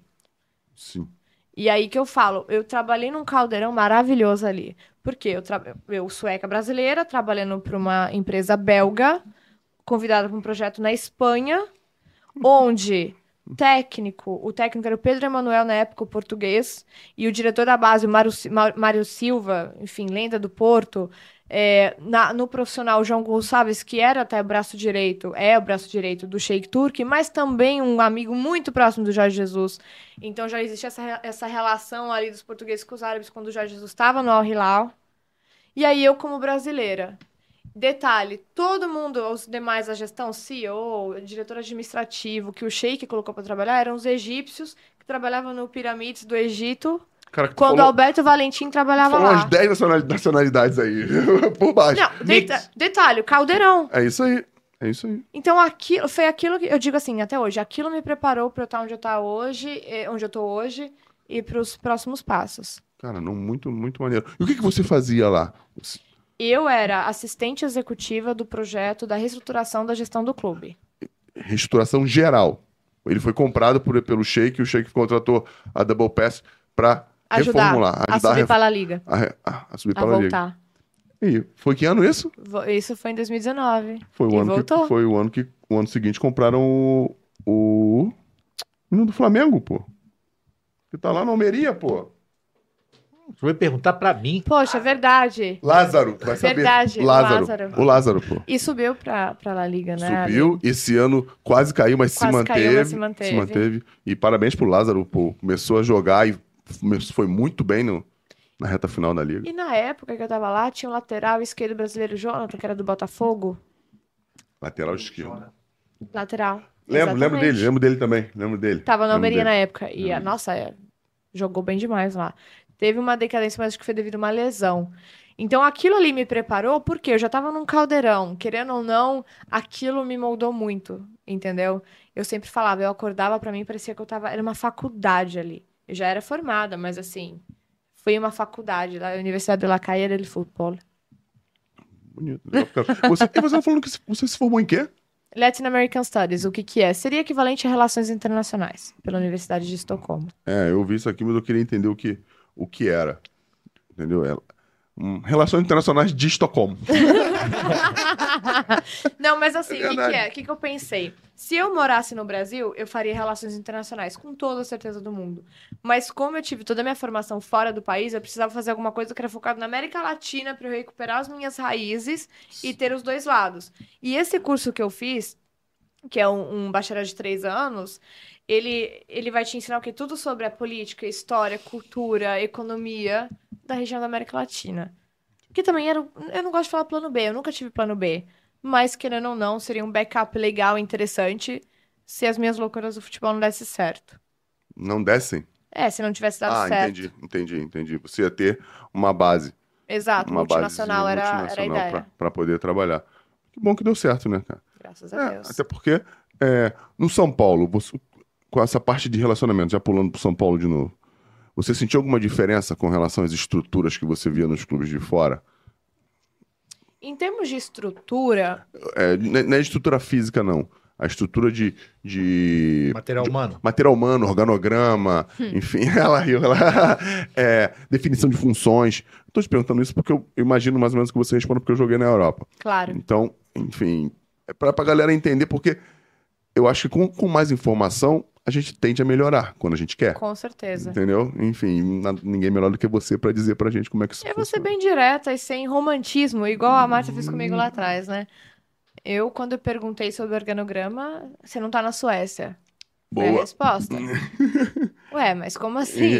A, que- a quem, a, quem eu, a quem eu tenho Eu queria entender, a quem que eu respondo? Eu respondo isso. Um dia era um, um dia era outro. Outro. dia- E aí fica aquela coisa, porque assim, na minha visão, é, eu acredito que quanto mais integrado um clube de futebol está, melhor. Pra quê? Pra troca de informação, pro desenvolvimento, pra qualquer. É, ter que apagar um incêndio, qualquer crise, você tem que estar ali alinhado. Então no São Paulo era um pouco difícil, porque você tinha Cotia, Morumbi e Barra Funda. Era muito distante, né? Então essa era uma das questões também. É, e eu sou, bom, eu cresci numa sociedade onde não existe desigualdade de gênero. Isso é importante eu dizer. E lá você sentiu isso? Essa, Mas com certeza. Isso é discriminação? Não, isso- Sim.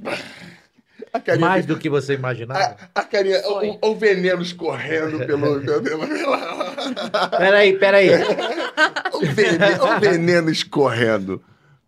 Isso. Porque você já certeza. imaginava que, que, sentiria, que você passaria por uma discriminação, né? Mas foi mais do que você imaginava. Olha, pior que eu não imaginava, porque assim, aí que entra a ingenuidade, a, a... Eu, eu não tenho nenhuma vergonha em dizer que eu era ingênua, que eu era inocente, por quê?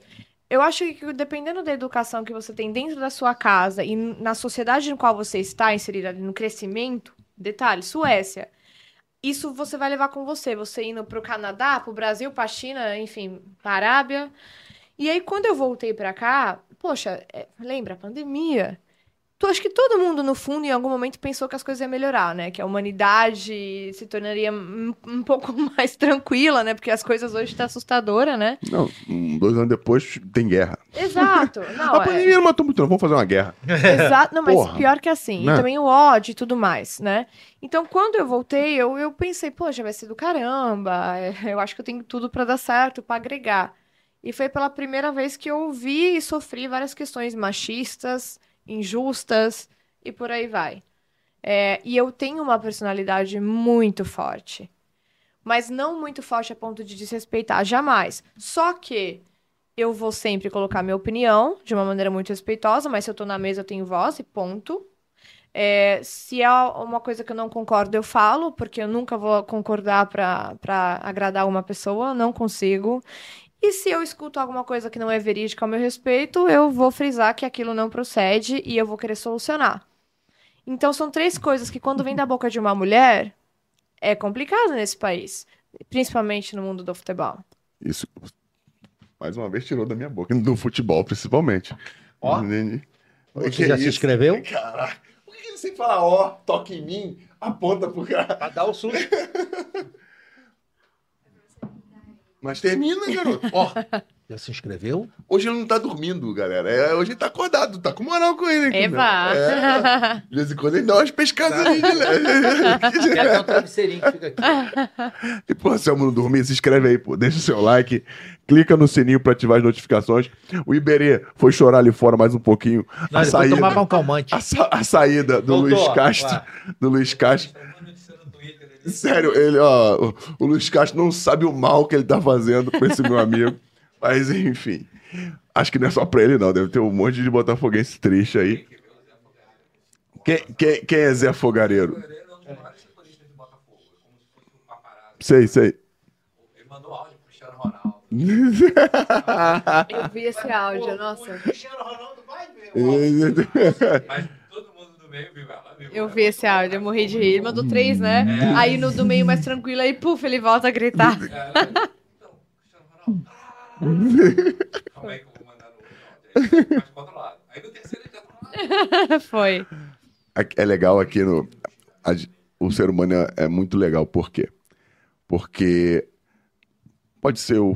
Tá acontecendo com o Luiz Castro, como aconteceu com Jesus quando foi embora do Flamengo. Um momento um pouco diferente, apesar de ter vencido tudo no ano anterior. Quando ele foi, o Flamengo já tava meio engasgando. Não, claro, ele, é- ele, ele era.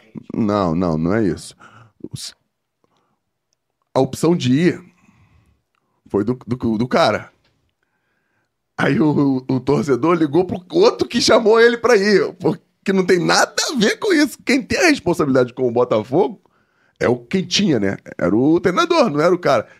O ser humano é desse, né? O cara que ele gosta, que ele preza, ele não vai no cara, ele vai na circunstância, na, no, no- É, vai no- achar o vilão dele. ele vai no, no- no meio, né? Não no fim, que é o, o cara. Isso, isso é. É porque é a é paixão, absurdo. né? É isso. E aí você vai ali na, na, né, na ferida, na paixão do É torcedor. Porra, Não, o pior de tudo foi que ele, o discurso dele, né? De criticar, troca de técnico, pipipi, popopó, pagar de, de, de certinho. E aí sair na primeira, tipo, ser bancado 100 pelo chefe. Não, não. bancar ele. Não, porque não. No Brasil se movimenta muito técnico, se demi- demitem muito. Aí, pô, a torcida mesmo rala, rala, rala. O, o cara, não, eu confio nele no projeto. Na primeira, o maluco, pô, não, não quis nem ouvir a contraproposta. Fala, todo mundo queria que o cara fosse embora. Você queria que ele fosse, que o treinador fosse Mas embora. Eu tô provando que eu estava certo. Ele tá provando que eu estava certo. Que ele tinha que ir embora. Então, então por que, que ele tá errado agora em ir embora? Porque ele tá caindo na hipocrisia dele. Ele, foi ele que falou que, que meu irmão, que Foi ele ou foi o Textor? foi ele que falou. Mas por que, É ele que tá sendo hipócrita. mas por que, que você, você, você tá sendo hipócrita também? Eu tô feliz. Que ele foi embora? Eu tô. Foi ele, meu irmão. Tô feliz. Cara, eu vou ficar triste. Eu tô- eu tô- Eu tô feliz. É que eu acho que é um momento, porque eu acho que o futebol brasileiro tá num momento crítico de que o problema não é ele sair. Porque até um tempo atrás, de repente, você até teria alguns nomes já assim de cara pra até colocar. Hoje tá difícil. A gente tá aí com quantos da Série A sem técnico? É o Curitiba, Curitiba, o Vasco, Vasco, Botafogo, Botafogo. entendeu? Então assim, vamos lá. Quem você colocaria hoje no Botafogo? Eu colocaria o. O o nome que eu gosto é o Tite. E já deixou muito claro que, Que também tem o intenção de, né? Não, já. Então é complicado, é o É. momento em si, porque assim, eu acho que se o Luiz vai, né, nessa circunstância, mas existem opções e é um outro cenário, eu acho que o, o, o torcedor ficaria um- um- é, menos sentido. É tranquilo, não. Porque, querendo ou não, a campanha que que, não. o Botafogo tá fazendo também é. Eu acho que não. Eu tenho. Quase, eu só não tenho certeza porque eu não tô lá e não sou os caras. Por, causa da nossa cultura. Ele acabou de admitir que 90% da torcida queria que o cara fosse embora. Uma galera da internet brinca. Eu nunca critiquei, nunca critiquei. Não, o ano passado foi fogo que esse cara sofreu. Queriam que ele fosse embora. Foi. E se ele Foi. e se tivessem ouvido a opinião pública, eu acho que o cara que podia estar mais puto nessa história é quem bancou. Só ele. Só ele. Mas ninguém. Não, tem uma parte da torcida que defendeu muito ele também. Ok. Mas 90% da galera queria que fosse embora. E a gente tá num, tá num conflito cultural. Sabe? Um conflito cultural. Porque a gestão é profissional agora, em alguns clubes. E o profissional, eu concordo, não tem que mandar embora o cara. E- Exato. Não tem que mandar embora o cara. O, o, o, o jogo, enfim, ele é uma divisão de responsabilidades. Tá todo mundo dentro da parada. Quem contratou, Exatamente. quem treina, quem joga, quem trata. Entendeu? E todo mundo fica ileso no futebol brasileiro, menos o treinador. Isso. E aí que eu digo, aí você falou num ponto muito importante, que é justamente a gestão profissional que alguns clubes estão fazendo bonito. Porém, numa empresa, não tô falando, não tô comparando, ah, mas futebol tem que ser empresa, porque não é solução. Eu acho que a solução é a profissionalização, independentemente de ser associativo ou SAF. Perfeito. Agora, vamos lá. É, se você, por exemplo, tem lá um diretor de futebol, um diretor executivo, e o cara, pô, contrata um treinador não dá certo, demite. Três seguidos, como tem vários, alguns clubes aí. Mas o cara continua ali. Por que nunca o diretor de futebol é questionado? Você tá entendendo? Maravilhoso, concordo contigo. Detalhe, detalhe. Agora eu vou falar em defesa dos diretores de futebol, porque eu sei também que, ah, mas o diretor, a função do, do diretor não é só contratação. Claro que não, você gerir os departamentos, é, é tudo. Porém, não é, é salvo alguns clubes, não é o, o presidente que contrata. É o cara ali. Então tem que se responsabilizar. Cara, ou o cara é só uma, um, um, um bucha pra responder à imprensa e tomar porrada da torcida. Mu- Muitas das vezes na- acontece assim. Exato. É o populismo. Então o cara fica no desespero para herdar ali o mais, mais alguns anos e ele sai metendo os pés pra Sim. É, e acabou acontecendo em um lugar que a gente achava que não aconteceria. Ninguém imaginou. Ninguém, ninguém imaginou que isso Mas, aconteceria. Assim, o Botafogo em si, ele sai num momento da tabela que é favorável, que agora o Botafogo começa a enfrentar os adversários da parte de baixo da tabela. E, tipo, é, correr atrás do prejuízo. E tem a, tem a gordura de ter sete pontos na frente. Isso, hein? Isso vai lembrar um pouquinho o São Paulo. Cheia, sete O, pontos. o São Paulo, lembra, em 2021, finalzinho ali também, que também tava com, com sete de vantagem. Tudo bem que já era o final da temporada ali. Mas é justamente essa cautela, porque a gente acha, pô, tá com isso de vantagem, dois vacilos ali. Mas tá muito cedo. Tá muito. tá essa é a muito- vantagem. É, é Por isso que o Botafogo tem que agir rápido também. Concordo. E, já- e tá na janela. Exato. Tem um monte de coisa a favor do, do, do Botafogo. Exato. Só que vou te dizer uma coisa aqui. Dia 29 de junho. É. Pode ser que eu me arrebente, mas eu vou assumir essa responsa. Primeira, primeira não, mas daqui a pouco tempo. Vai ter um monte de viúva aí do, que tá metendo o pau no Luiz Castro agora, que vai querer que ele volte. Aposto. Igual tiveram com Jesus, quando Jesus foi embora. Isso é, é- é ser humano, galera.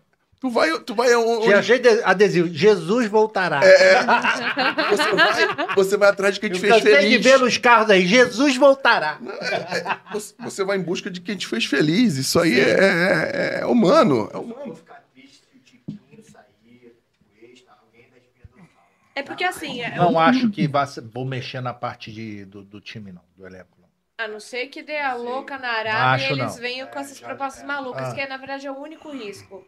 Porque o Textor até bateu nessa tecla, né? Justamente do dinheiro que eles estão vindo, os sauditas. Ah. Que é tentador. Agora, é complicado. Você viu o Kanté? Ele assinou com o Itihad e hoje foi anunciada a compra de um clube belga da terceira divisão. Ele acabou de comprar um clube belga. Então, eu É, Deve ve- ter sido. Sobre, tá sobrando. Gerente do banco, ó, tá com excesso de fundos aqui. É Vamos verdade. comprar o time aí. Deu isso hoje. Mas assim, é esse movimento que eu acho estranho, porque se a gente for um pouquinho assim além, esses jogadores que estão indo para a Arábia, esses nomes grandes, é justamente porque eles estão querendo fazer coisas macros fora do futebol. Ou comprar o clube, ou comprar o hospital, ou ajudar a cidade. Você vê toda hora o depoimento de jogador, que agora a família inteira vai viver bem, é da mãe, do pai, de todos os primos. Eu entendo essa lógica, mas é um pouco perigoso pro futebol também, lógico que é. Mas, Camila, eu, eu tava ouvindo no mercado aí que o a Arábia Saudita está querendo vir candidata à Copa do Mundo. E o objetivo Sim. deles é levar essas estrelas todas, mexer no futebol para poder levar uma, uma Copa do Mundo. Tipo assim, uma, ah, levaram pro Catar e eles não. O objetivo principal hoje da Arábia Saudita, que eu posso afirmar, eu tive lá duas semanas atrás, é eles querem entrar no topo 10 das melhores ligas do mundo. Esse é o objetivo de estar trazendo todos esses nomes. Em que lugar eles estão? Ah, eu não faço Não ideia sabe? Tá. hoje. Hoje eu não sei, não sei. Quais Mas- são as 10 maiores ligas do mas- planeta? Você que é o, ah, a gente tem o cara Big da Five bola. da Europa, então vamos lá já Isso pro aí. sexto. Vai, vai. Brasil seria o sexto? Qual seria Sim. o sétimo? Não, você tem a MLS, né? MLS eu diria também, e a Liga Mexicana também colocaria ali antes da Argentina, É, propriamente. assim, sem colocação. Os Big Five, Brasil, Argentina, Argentina. Estados Unidos, México, Fala um décimo aí, alguém. Japão, Coreia, Ah, China. ah, Coreia, A China caiu. Holanda, boa, aí. exato, Holanda. claro, claro. Holanda e Bélgica, claro. Então, então assim, eles têm essa ambição e, e com o dinheiro eles vão conseguir isso. Não tô dizendo que dinheiro, dinheiro vai, vai, enfim, ganhar título, não é questão disso, mas com dinheiro eles vão conseguir montar isso. Porque isso faz com dinheiro. Porém, hoje, a, a liga, a SPL, a Saudi Pro League, ela também tá passando por uma reestruturação. Mas você não acha que a cultura que, que eles têm lá na Arábia Saudita, restrita, não pode impedir um pouco esse, essa evolução da, Mas da eu acho, liga? que eles, eu acho que eles estão usando isso para poder abrir e mostrar a Arábia Saudita. É, porque o que acontece? Em 2018 já houve a mudança. Então, esse negócio de que a Arábia Saudita é fechada, gente, melhorou demais. Sou mulher, jovem, loira, tive lá. Não tive em Riad nem em Jeddah, que são as cidades mais evoluídas do país, a cidade mesmo que tá ali na região dos Big Four, né? Que eles falam Hilal, o Nasser, o, Shabab e o Ittihad. É, eu tive em Al-Hassa, é a capital do petróleo, inclusive. É, nunca, eu já fui em vários desertos, mas igual aquele nunca vi um negócio assim infinito. E eu nunca me senti tão à vontade num país árabe. Eu já fui em muitos países árabes, e sempre viajo sozinha. Então, assim, eu não tenho obrigação de usar lenço, de tampar o meu cabelo, de usar alguma roupa nada. Não. Só que eu, como eu conheço a religião e a cultura, eu gosto. Tanto é que a gente fechou. Eu, eh, bom, o nosso primeiro clube saudita da trança foi até, inclusive, o Al Fateh. E aí, no que eu fechei com o presidente, a gente, ele me convidou para visitar o clube, fui para lá. Tanto é que nas fotos, assim, tô cheia de lenço. E ele até falou: Nossa, mas você tá cheia de lenço, você não precisa? Não, presidente, eu sei que não preciso, mas eu gosto. Você é malandra demais, cara. Pô, não, não, pô. Faz parte do aproveitando business. Do crescimento da religião. Mas eu também acho que É a, educação, né, cara? que mais cresce no mundo é a mais Foda. são Uma coisa simples e que pros caras faz toda a diferença. Você usar o lenço, na minha opinião. É uma coisa simples, pra você não vai mudar nada.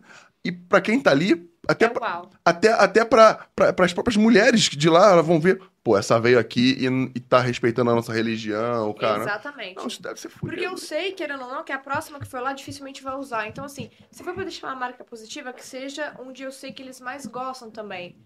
Então, é sempre essa sacada. É, aí, claro, Emirados eu falo, pô, Dubai hoje é Ibiza do mundo árabe, gente. É muito aberto, é muito, assim, é, é muito aberto. Qatar, depois da Copa, hoje, nossa, estive lá na Copa e agora, seis meses depois, tá quieto. O negócio tá quieto, silencioso. Estão se vazio. recuperando. Então, eles gastaram a mais. Do, do que, do que entendeu? podia. E isso tá impactando o futebol também. Ah, entendi. É, então, assim, existem essas questões. O que que a Arábia Saudita tem que nem Catar, nem Dubai, Bahrein, Kuwait tem? Primeiro, é continental aquele país. Território gigante. Igual o Brasil aqui. Não tem como comparar os países vizinhos em termos de tudo que. O Brasil, como terra, né, território te proporciona. Lá é assim. Fora que ali na cidade que eu tive, Al-Hassa, que é a cidade, a capital do petróleo, eles acabaram de descobrir gás. E quem que tinha o gás antes? Catar. Então os caras, além de serem, de terem petróleo, É descobriu porque, o se gás. eu não me engano, onde tem petróleo tem gás. Então, mas eles encontraram É porque a agora. pessoa jogava fora. Furava tal petróleo e joga fora o gás. É. E Não, se você tem petróleo, você tem gás. Sim, sim. Mas Só que a, a pessoa não, você tem uma outra técnica para captar aquele gás que tá lá no lençol. E eles acharam água ali também. Então essas três numa Nossa, numa você achou só, água? Numa região só. Mas o que que isso é bom pra eles? Porque existe, aí no caso, essa dependência de Catar também não vai existir. E assim, poxa, os caras estão com tudo na mão. E eu tô falando só da região ali de Damam. Então eu acho que assim, é incrível o movimento. É claro que eu discordo de muitas coisas. É, é difícil lidar, obviamente, você tem que entender. É, lidar com, com o árabe é uma cultura diferente, é uma cultura que requer você ter um entendimento. Só que eles agem assim, eles têm dinheiro, então se eles têm dinheiro, eles vão comprar. E com relação à participação da mulher dentro, dentro da construção de todo esse, todo esse processo do, do, do, do do novo futebol árabe, você acha que a mulher vai ter vez?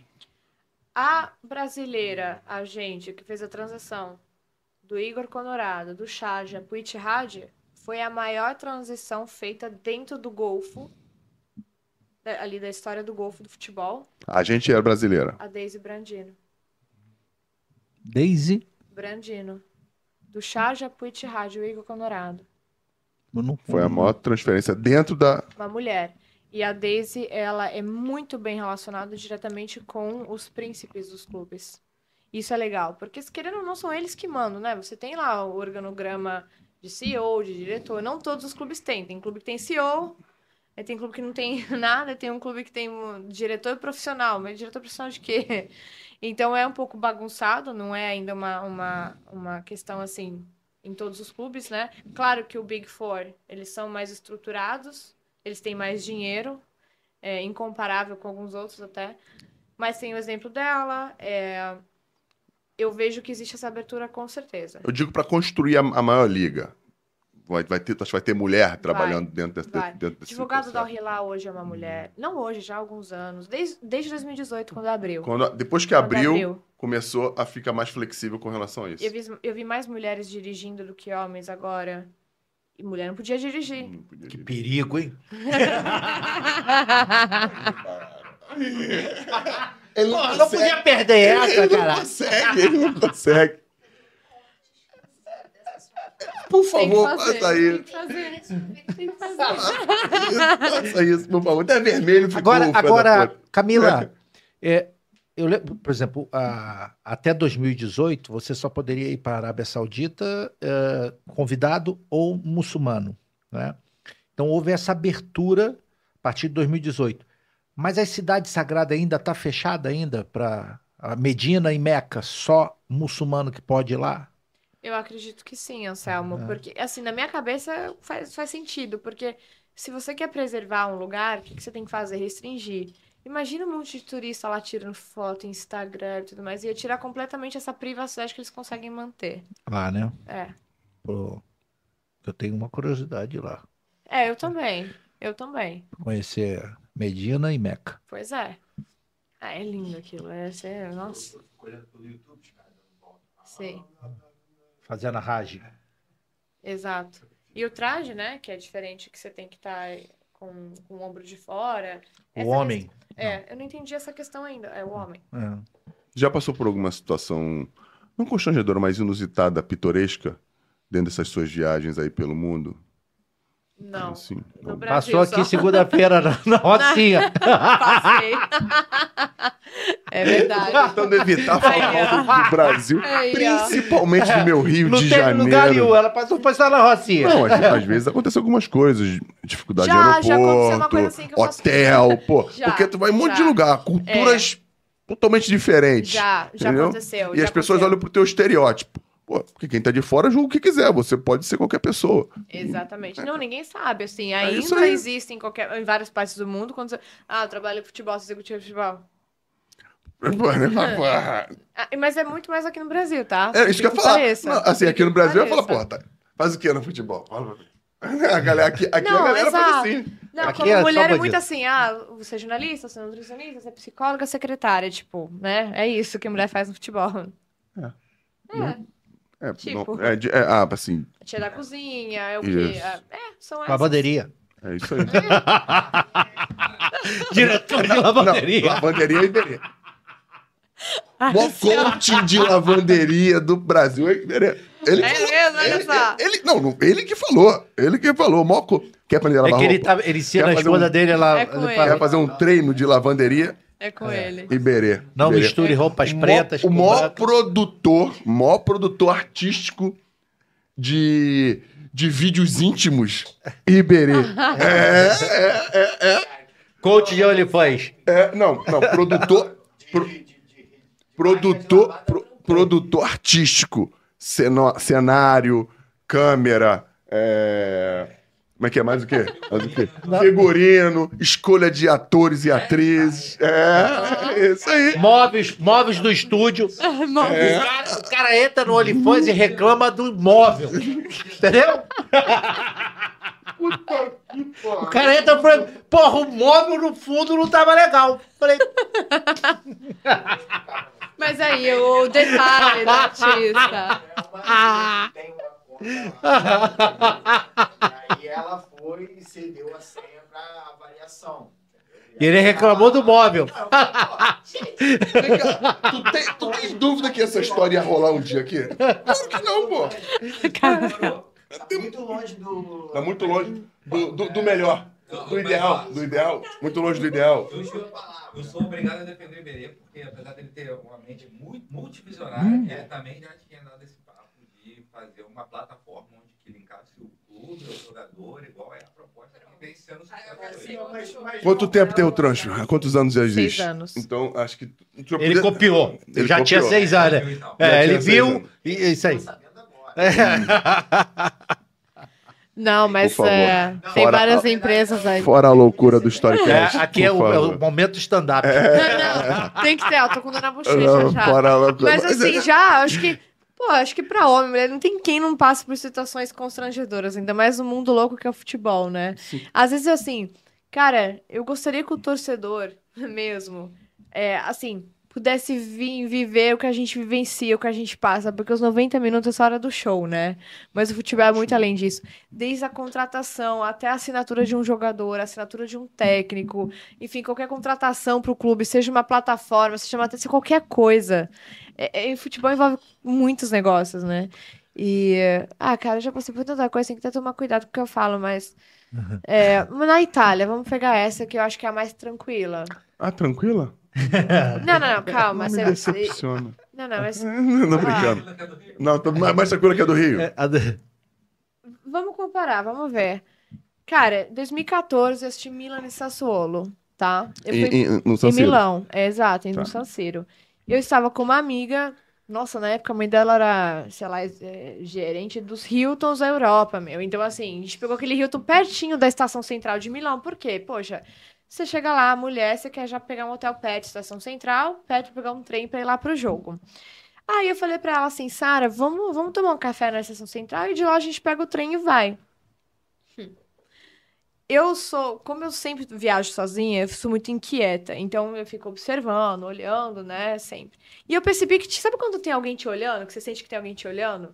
Eu senti aquilo e comecei a procurar, da onde vem, quem é. E eu vi um cara, assim, tipo, nessa direção, assim, de calça jeans, nunca me esqueço, jaqueta preta de couro, um sapato preto e aqueles telefones Nokia 3300 tijolo. E aí, puxa, você já sabe que. Peraí, por que, que o cara tá com um telefone desse, né? Aí já. Aí já o quê? Você já começa a suspeitar. Suspeitar o quê? De telefone analógico, né? Que ele tá escondendo. Então, por quê? Viu? Não é verdade? Eu gosto de Iberê que ele tem. a- Mas é isso, mas é isso. Vai, vai, E vai. aí, passando aí 5 minutos, 10 minutos, o cara ali. Continuava olhando. Falei, gente, eu vou dar um toque na Sara pra ver se ela sente, né? Suspeita do cara também. E aí, código, né? Papo de mulher. Que ela falou, você falou de forma aleatória? Oi? O Nokia 3300 você falou de forma aleatória? Não, acho que é mesmo o É, modelo. Ele foi procurar. Não, porque, sim, é 3300, né? Então, tem memória fotográfica. Ele foi procurar. A Nokia da onde que é? Finlândia. Lá do lado, pô. É vizinho, pô. E aí, eu, Sara, tipo, conversa de mulher, três horas, que a gente né, se comunica assim, olha no, no relógio, três, Três horas, horas. ela olha assim. Pô, né? parece conversa de agente da. Conversa do 007, conversa Mas do detalhe que eu 007. nunca falei. Quando eu era criança, meu sonho, na verdade, era ser agente secreto. Assim, é- então eu me amarro nessa Vai que ela é e a gente não tá sabendo. Ah. Tá investigando aqui. Cara, não tem, pelo menos. Tem, que- não pode ter cara. Não pode ter cara. Não, mas. Não, e aí, então, mas, você, eu, mas eu- você tem tudo pra isso. Fala uma porra de língua, tem a cara do mundo.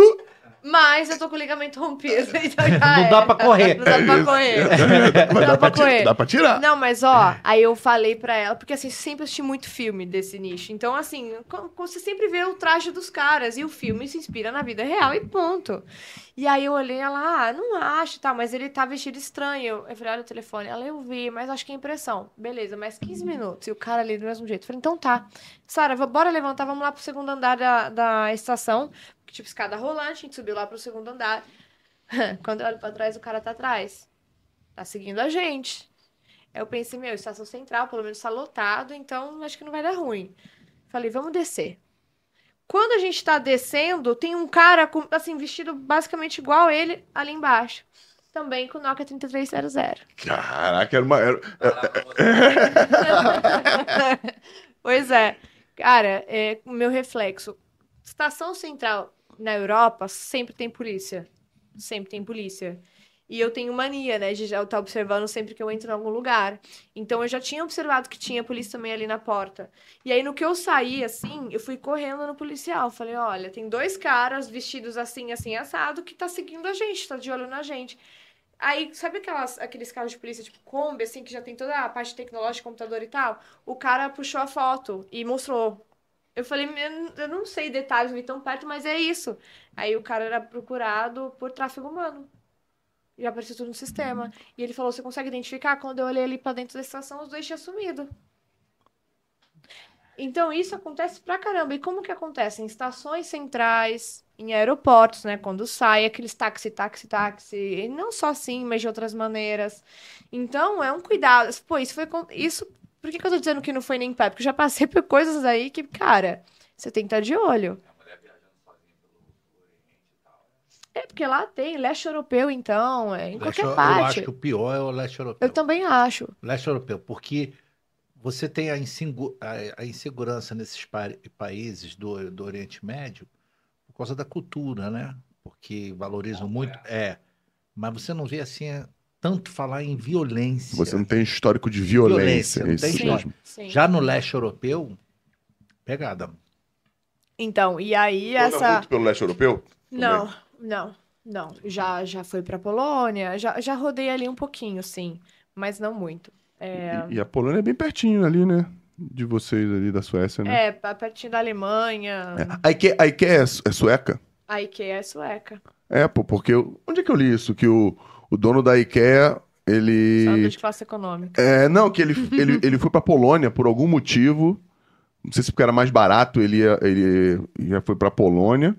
Aí. Só que teve a guerra, aí ele teve que voltar. Tem, tem uma história dessa aí que eu. Depois eu vou procurar saber. Sim, Que o dono da, Su- o dono da IKEA. IKEA, galera, é uma empresa de. É a Tok Stock. Cara, porra, que não pode entrar no Brasil, né? Eles sofrem até hoje, tenta entrar no Brasil, não Por que consegue. não? Justa, eu acho que as nacionais não permitem, tem alguma questão assim, porque eles Ah. têm um escritório em Curitiba. A IKEA é uma loja que vende tudo de, de casa. Você chega lá só com a tua casa, pelada. Tu sai de lá com a casa pronta com tudo. E barato. Não, e, muito barato. Bonito. E bem bonito. Feito, Barato, feito. bonito e que dura. E de boa você qualidade. monta. Isso. E você monta. Isso, isso, Essa parte eu É não ia incrível. gostar, não. isso. Eu, eu, eu já Isso. montei dois apartamentos, sei, sozinha, IKEA. É, é cultural, cara. A gente tá falando isso aqui É. outro dia. É, primeiro que o, o- o serviço é muito caro. É, muito caro. É muito caro. Quem faz ganha um dinheiro maneiro, mas trabalha pra porra. E, e é cultural, a galera faz. Como na Europa, lá. Oi?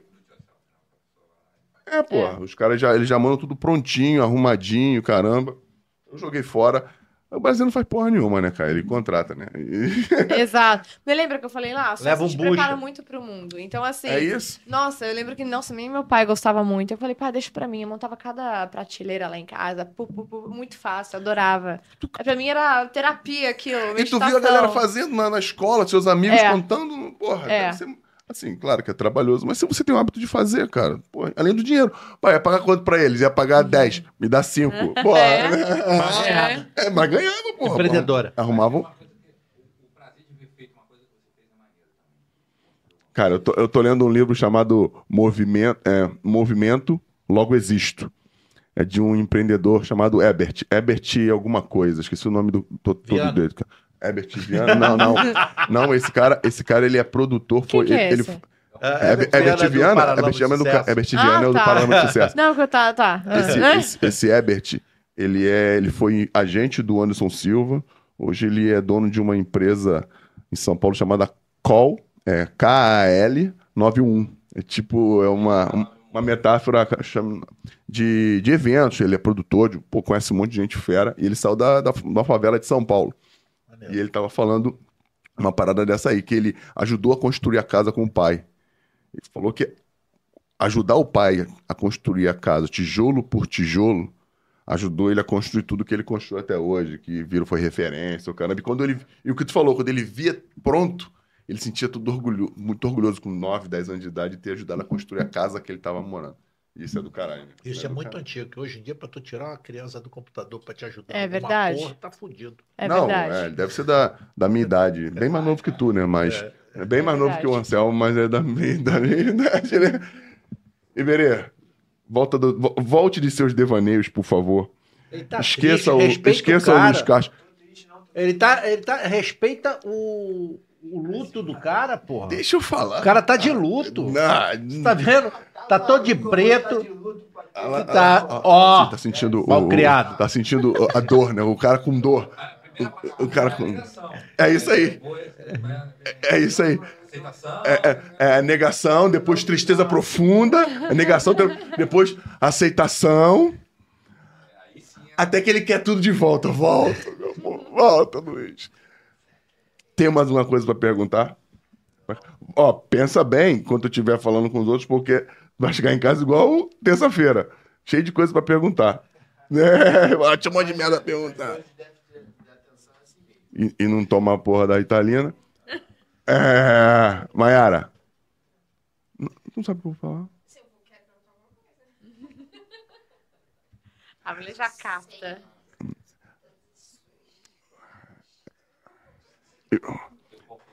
E, e você, Patrick? Não, só agradecer. Excelente conteúdo, né? Geograficamente. Realmente, qual foi o melhor o país que você mais gostou de conhecer?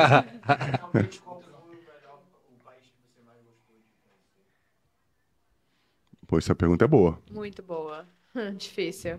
Não, antes, pra, não, pra, pra ajudar, complementar, tem ideia de quantos? Ah, pior que não é, são muitos, porque eu volto muito para os mesmos lugares. 32, 33 hoje. E culturalmente a grande maioria é totalmente diferente. Tu falou de, de, de África, falou de Ásia, falou de Europa, e partes muito diferentes da Europa, porque fala, ah, beleza, a Suécia foi na Europa, a Itália também, mas porra, né? São muito diferentes. Para trabalhar assim, eu, eu adoro a região do Oriente Médio. Eu gosto muito mesmo. É, agora, Europa é Europa, né? Europa é maravilhoso. É, Europa é lugar que reunião às nove da manhã, nove da manhã. É, o clube, por exemplo, deixa eu contar situações de Premier League, né? Pô, o cara, sei lá, tem um Liverpool, o Manchester City, 5 a 0 um dos clubes perde, 5 a 1 que aconteceu pra caramba aí nas últimas temporadas. E se você tem uma reunião marcada no dia seguinte às 9 com os caras, é 9 da manhã no dia seguinte. Aqui no Brasil, por exemplo, porra, é um empate. Um empate você tem que pensar se você vai entrar em contato, você já tem que avaliar o próximo jogo para ver a probabilidade do clube ganhar para recuperar, porque antes do empate ele perdeu. Você tem que fazer toda uma, uma operação para uma reunião. Então, assim, eu gosto muito da Europa por conta disso. Eles são extremamente profissionais, extremamente pontuais. No Oriente já é um pouco difícil essa parte, mas o que eu gosto do Oriente é que eles também. Por exemplo, os homens lá o- no- nos clubes me recebem, mostra vestiário, mostra tudo. Aqui no Brasil eu não posso nem chegar perto do corredor. Poste vestiário cheio ou vazio?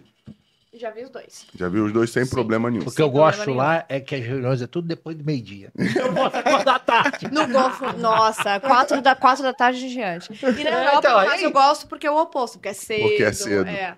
Mas É, é lá é por causa não, do sol, né? não, é fresco. Exatamente. É isso que ela tá falando, é porque por exemplo, na, na Europa, que seria um absurdo aqui, a sauna é, é- é mista.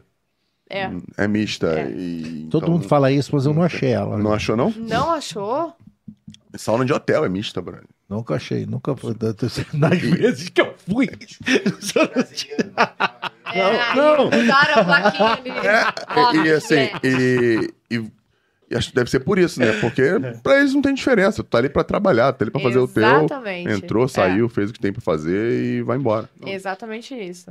Então, assim, ó, lugar preferido, assim, não vou conseguir nem especificar um país Mais bonito. mais bonito. Isso aí dá merda.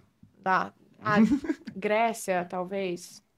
Diria Grécia. Exótico, né? Exótico, histórico. Verdade. É um histórico. mix, aí você tem de tudo ali. Isso, e um verdade. país pequeno.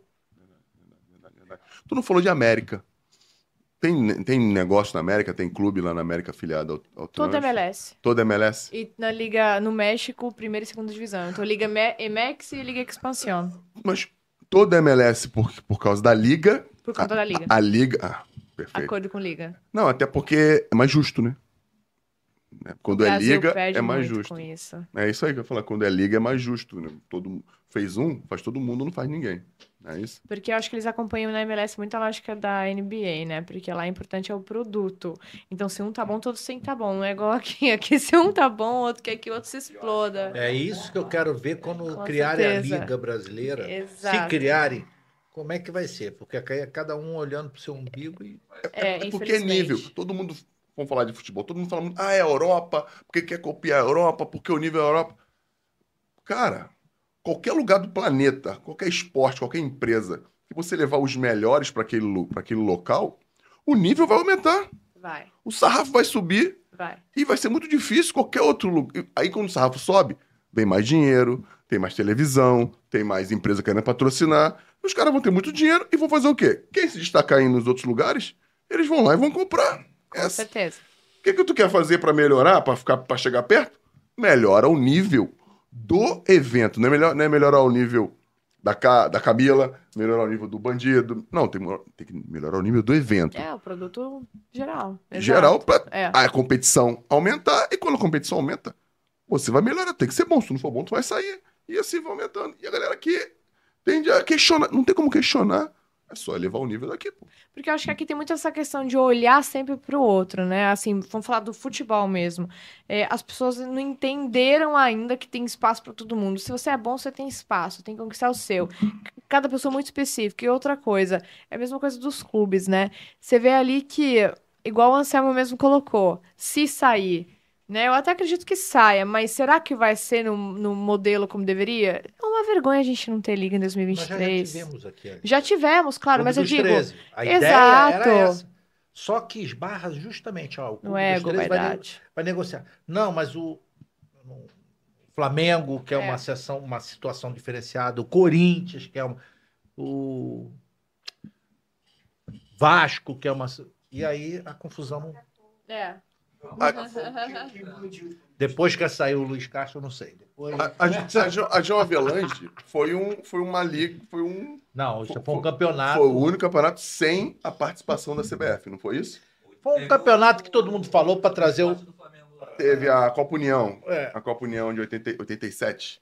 é, mas aí Eu era muito garoto, o Anselmo deve saber diz, como é que é. a, a- a- diz que a, a, a João Avelange foi para trazer o Fluminense de volta, não foi? Essa história eu já escutei, mas eu não queria ser polêmico. Isso você tinha. Não, é. Eu não sei. Eu, eu também acho que não tem que ficar com medo de falar isso, não. Isso aí tá escrito. pô. É, Tá mesmo? escrito a porra de lugar. Acho que eu pensei nessa porra. Tem que romantizar Iberê, porra. Mas sério, é, enfim, eu acho que deveria sair a liga. Sim. Até pra gente ver o que, que ia acontecer. E tem muito investidor aí só olhando, observando é, como que vai acontecer as coisas até o final do ano para entrar de verdade. São duas, né? A Então, Libra agora- e La, La Liga, né? A Libra e a Liga Forte, É. né? A Liga Forte Tu, Futebol. tu entende um pouco do que tá acontecendo? Sim, Pode falar?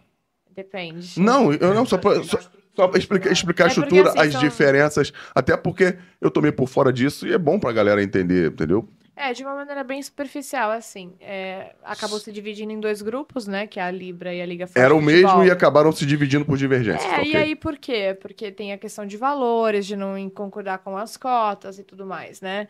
E aí, no, no meu ponto de vista, tudo vai dar de ego. Essa é a real.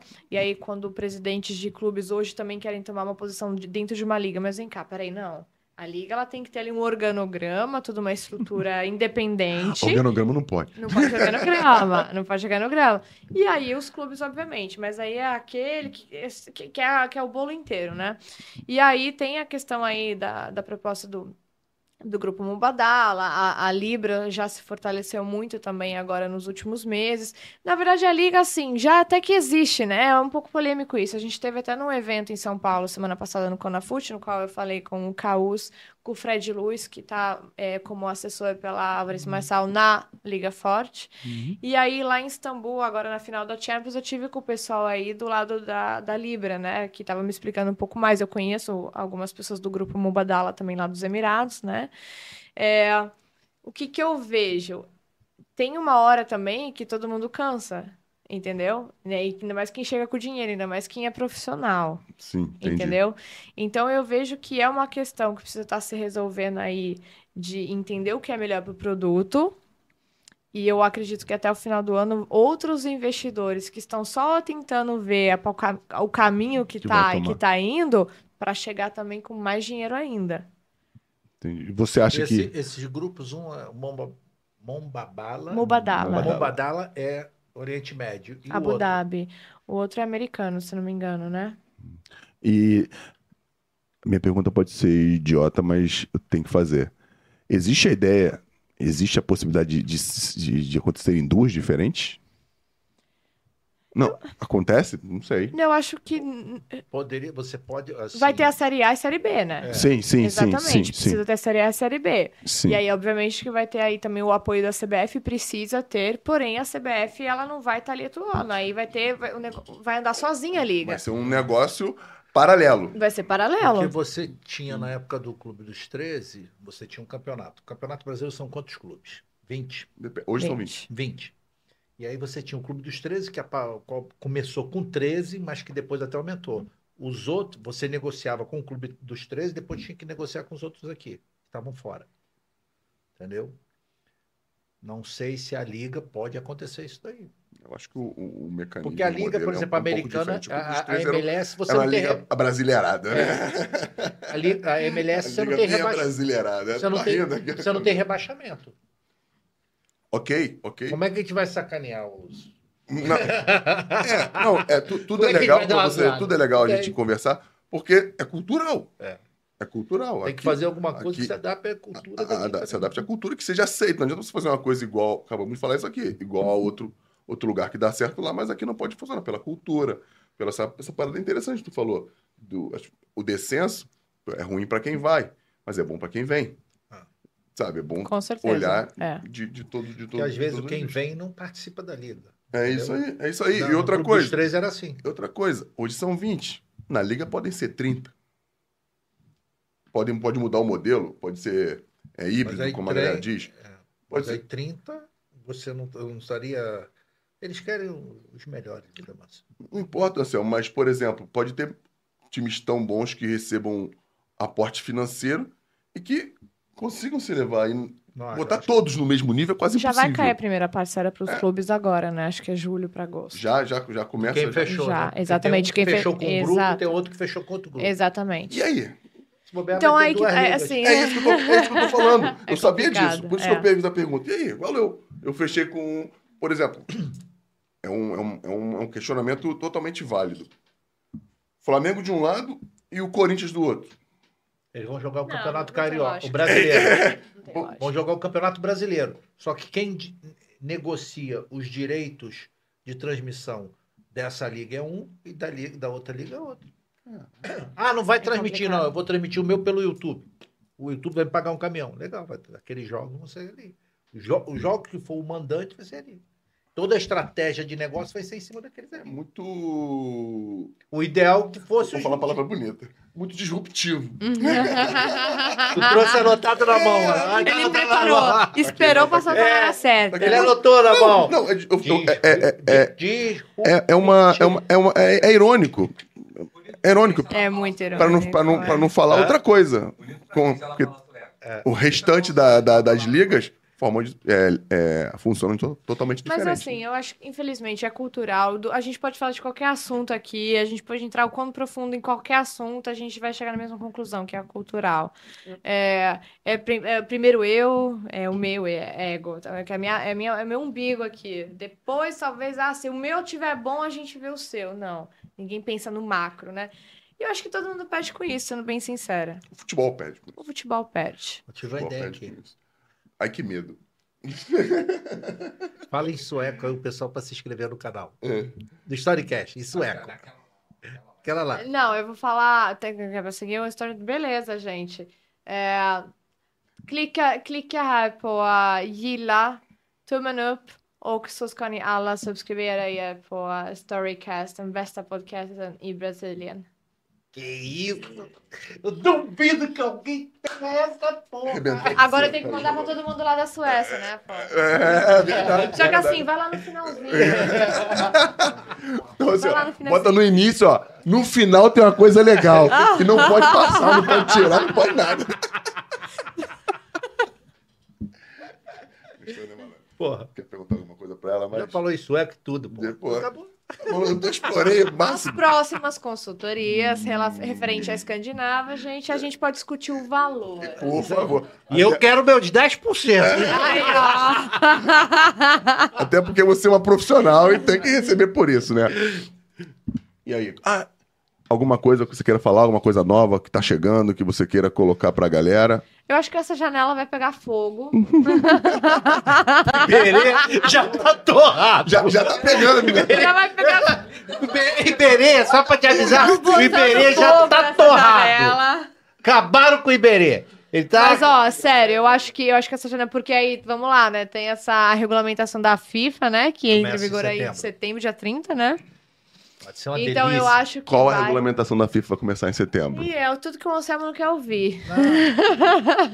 Não, As mas aí eles. é, As As- mudanças. aquelas com relação ao, ao agenciamento. Exato, a prova, tem que fazer a prova Foi- de novo. Foi aprovado mesmo? Não, Não, foi já tá certo. Ah, ah, Não conseguiram Só botar. entra em vigor a partir Mas não de 30 de conseguiram botar pra Ainda trás? tá, tá aí, não. Aí, já ganharam no, no- na Alemanha, já É, ganharam. Já um. ganharam na Alemanha? É, mas aí. A FIFA uma- ou os agentes? Não, Não, os agentes. os agentes. O grupo, né? O grupo. Ganham. Porque assim, se os agentes se unirem mesmo, eu acho que tem uma grande chance, né? O problema é se cada um Eu tem uma acredito. ideia e puf, não, não, né? sem. é, o que a FIFA praticou é uma coisa legal que com certeza a justiça europeia vai, vai acordar. Vamos Você não pôr. pode obrigar uma pessoa a falar, ó, você tem que cobrar X. É uma coisa que você fala assim, fala pro médico, você só vai cobrar. É, é muito. É um, é um assunto. Não, mas assim, Não, é mas que é quanto mundo. mais você tenta negócio restringir uma coisa que todo mundo é contra, obviamente que eles, todo mundo vai encontrar situações que seja benefício próprio, porque ah, ser agente é caro pra caramba, dá dor de cabeça pra caramba, investimento, dependendo de quando você pega o atleta e, e ajudar, né, com tudo que você tem que prover pro atleta, envolve to... é muito tempo, é muito investimento, é muito tudo, entendeu? Simplesmente pra vir regras sem ouvir também o lado deles. Então eu acho que esse foi o grande erro. Exatamente. E aí causou uma revolução, literalmente. É, então, por isso que eu acho que essa janela vai pegar fogo. Por quê? Porque ainda é uma incerteza, né? Tem muita gente que, peraí, se de fato não tiver saída mesmo, e 30 de setembro o negócio mudar. Então, acho que a gente pode esperar muita coisa interessante dessa janela. Beleza. Como é que te encontra nas redes sociais? Camila Prando com dois L's. Chique, hein? Quem procurar com um não me acha, quem escrever com um eu não respondo. É simples. Prando, P de pato, N, Prando, né? Camila Prado. Ah, não, é. Como é que é o nome da. Prado tem um nome, né? Tem uma Prado aí famosa, não sei quem é. E como é que te encontra nas redes sociais, Marcelo, ô pai, a vida mansa, piece of cake. Piece of Cake? Como é que encontra a Fácil. Mayara na. Meti o na... inglês aqui, tu sentiu, né? Fala da Mayara logo. Co- Como é que encontra a Mayara, Anselmo, nas redes sociais? Eu, Maiara Reis SB, com Y, porque eu sou chique. Que na certidão é, é com I. E É com I, sim. Tá aberto. Traz a certidão de nascimento. Tu, tu meteu pra ficar metida.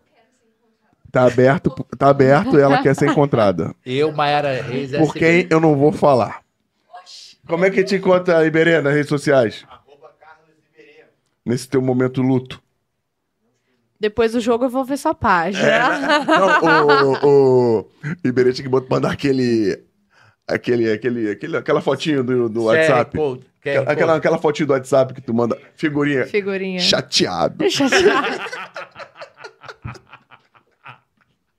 Foi mal, foi mais forte que eu. Você, Patrick, faz teu comercial, garoto. Arroba conteúdo visual ou Patrick Liberado. É isso Boa. aí. E pra encontrar o Storycast, galera, Storycast, em qualquer plataforma que você colocar, S-T-O-R-I, é Storycast, é, é brasileirado, ao mesmo tempo não é, mas S-T-O-R-I, C-A-S-T, Storycast. Mais um Storycast pra vocês, pra mim encontrar, quase que eu esqueço. Só pra... Tu tu esqueceu dessas perguntas? Esqueci. É Fernandão 04 Oficial, vai lá no Instagram que tem. É verdade, esqueci Porra, mesmo. tá. Fernandão 04 Oficial. Você Mas entende a idade, né? o quê? A idade chegando. Pô, tanto futebol, cara, eu fiquei tão contente hoje. Aprendi tanto de futebol hoje. Fernandão04 Oficial, vai lá no Instagram, galera, tem um monte de coisa legal. E as três perguntas finais do Storycast, que ela já até falou. Não, é. Tá com não frio? Nada. Você Não. faz a pergunta e ela responde. Você já falou Não, lá. eu vou, eu vou fa- fazer Faz de qualquer pergunta. jeito, cara. Vai você, vou fazer não. É a tua parte. Eu vou querer teu salário. Porque- Vai lá. Porra, não, meu salário não, tá maluco? Porra, aí não, então vou fazer. Fazer teu serviço. Minha função Camila. aqui é vir e dormir. Um dia, nessa tua carreira longa, né? Porque tu começou com 9 anos a jogar bola, 10, pra esquecer. Um dia pra esquecer? Hum. 11 de fevereiro de 2021. O que aconteceu? Aí já é outra Ah, não história. pode dizer? Então, mas, então, mas fala outro que você possa Ah, contar. um dia pra esquecer? Putz, difícil, hein? É sério. É difícil mesmo. Um dia pra esquecer. Ah, essa última ruim. viagem aí, poxa, eu tava voltando do Catar pro Brasil, fui pro lounge, queimei um acesso do meu Dragon Pass pra ficar no lounge 15 minutos. Um dia pra esquecer. Que- re- Traduz essa Ela pagou muito, pouco. Poxa, pedi um acesso do Dragon Pass no meu cartão de crédito que tem acesso ao lounge pra ficar 15 minutos e Ah, tá. porque eu tava confusa no fuso horário. Eu achei que eu tinha 7 horas de lounge. E fui ver a 15 tinha 15 minutos. minutos. Puta que Porque eu tava com o relógio aqui Brasil e o telefone local. Sério, pra mim isso dói. É mesmo? É, porque eu passo muitas horas em aeroporto. Ah, entendi, entendi. E é é legal a galera entender. E você tem tempo pra ficar em, em, em Tenho. alguns, Tenho, em alguns lounges. tenho. É assim, é, pra mim é fundamental. Lounge é. É descanso. É da minha vida, é. né, pô? Mas assim, sério mesmo, Trabalho. assim, o pior dia da minha vida acho que foi quando eu rompi o ligamento mesmo, que foi, em, não lembro o dia, na primeira semana de outubro de 2011. Machucou mesmo. Foi. Foi o pior dia, assim. O ruim é nem ma- machucar, é- a recuperação é muito A recuperação é dolorosa. muito lenta, é, foram 14 meses no meu caso, porque teve menisco, tendão também e um pouco da cartilagem. Então foi, assim, pra eu voltar 100%. E nem voltei 100%, essa é a real. Acho muito difícil alguém voltar É. do mesmo jeito que ac- aconteceu. E o, e o pra lembrar? Pra lembrar... Nossa, são tantas coisas boas. Foi do Cristiano Ronaldo, do perfume. Ah, não! Eu tô com cheiro até hoje. Eu senti vários outros cheiros maravilhosos depois de Cristiano. Eu tô não, com tô aroma nas minhas narinas É. até hoje. Pra lembrar, pra lembrar, eu acredito que seja mesmo agora quando eu fechei o, o meu primeiro negócio, né, pra empresa com a Arábia Saudita, que foi com Alfate, porque pra mim os meninos estavam tentando já mais de um ano, dois anos, e eu em um mês consegui fechar o negócio. Então, pra mim foi muito gratificante por ser mulher, por se tratar da Arábia Saudita no mo- momento atual. É, Nossa, aquilo pra mim é um orgulho mesmo, pra minha parte profissional acima de tudo. Maravilhoso, maravilhoso, maravilhoso. E pra acabar, existe na sua vida uma frase ou um mantra que você guarde e goste, que você colocaria numa camisa pra mostrar pra todas as pessoas que gostam de você, que te seguem, que acreditam no teu trabalho? Com certeza. Mindset first, action second. Que é o mindset primeiro e as ações em segundo lugar. Perfeito, eu gostei. Chique, hein? Então, terminamos aqui. Primeira frase em inglês. Por favor, né? Somos internacionais, né? Ah, tem que mandar. vai. Mind first. Minha, minha first, minha first. Minha first, minha, Minha first. first. Galera, muito obrigado. Valeu, porra, vocês, Patrick, Maiara, que hoje veio, Iberê. É... Energia positiva, vai dar É Isso. certo. Vai dar certo. Gente, ma- mande orações pro É Iberê. isso aí, energias positivas pro Iberê. Vai lá no Iberê, passando pensamentos positivos pro Iberê, que ele vai passar por essa e vai superar Vou mais mandar uma essa. corrente pro Iberê. É isso aí. daquelas- É qual- Pra barrar, pra prender ele? Uma Não, faz corrente. Para. Galera, vamos falar sério. Obrigado por todos vocês. Valeu, galera, mais uma vez aqui. Bandido. Boa. Adorei. Muito Obrigada. obrigado. Desculpe, Adorei. desculpe um pouco. Não, adorei, sério, gente. Obrigada, loucuras. prazer e é isso. Foi um prazer pra gente te receber aqui.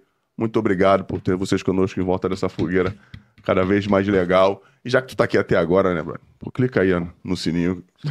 Ativa, Não, as, ela pediu pra ativa as e- notificações. e- Isso é. Gastei meu sueco, É, eu- gente. eu- vamos isso eu não consigo fazer. Deixe seu like, por favor. Compartilha. Vai que tá sempre muito legal e cada vez melhor o Storycast. Um beijo pra todos vocês. Fomos.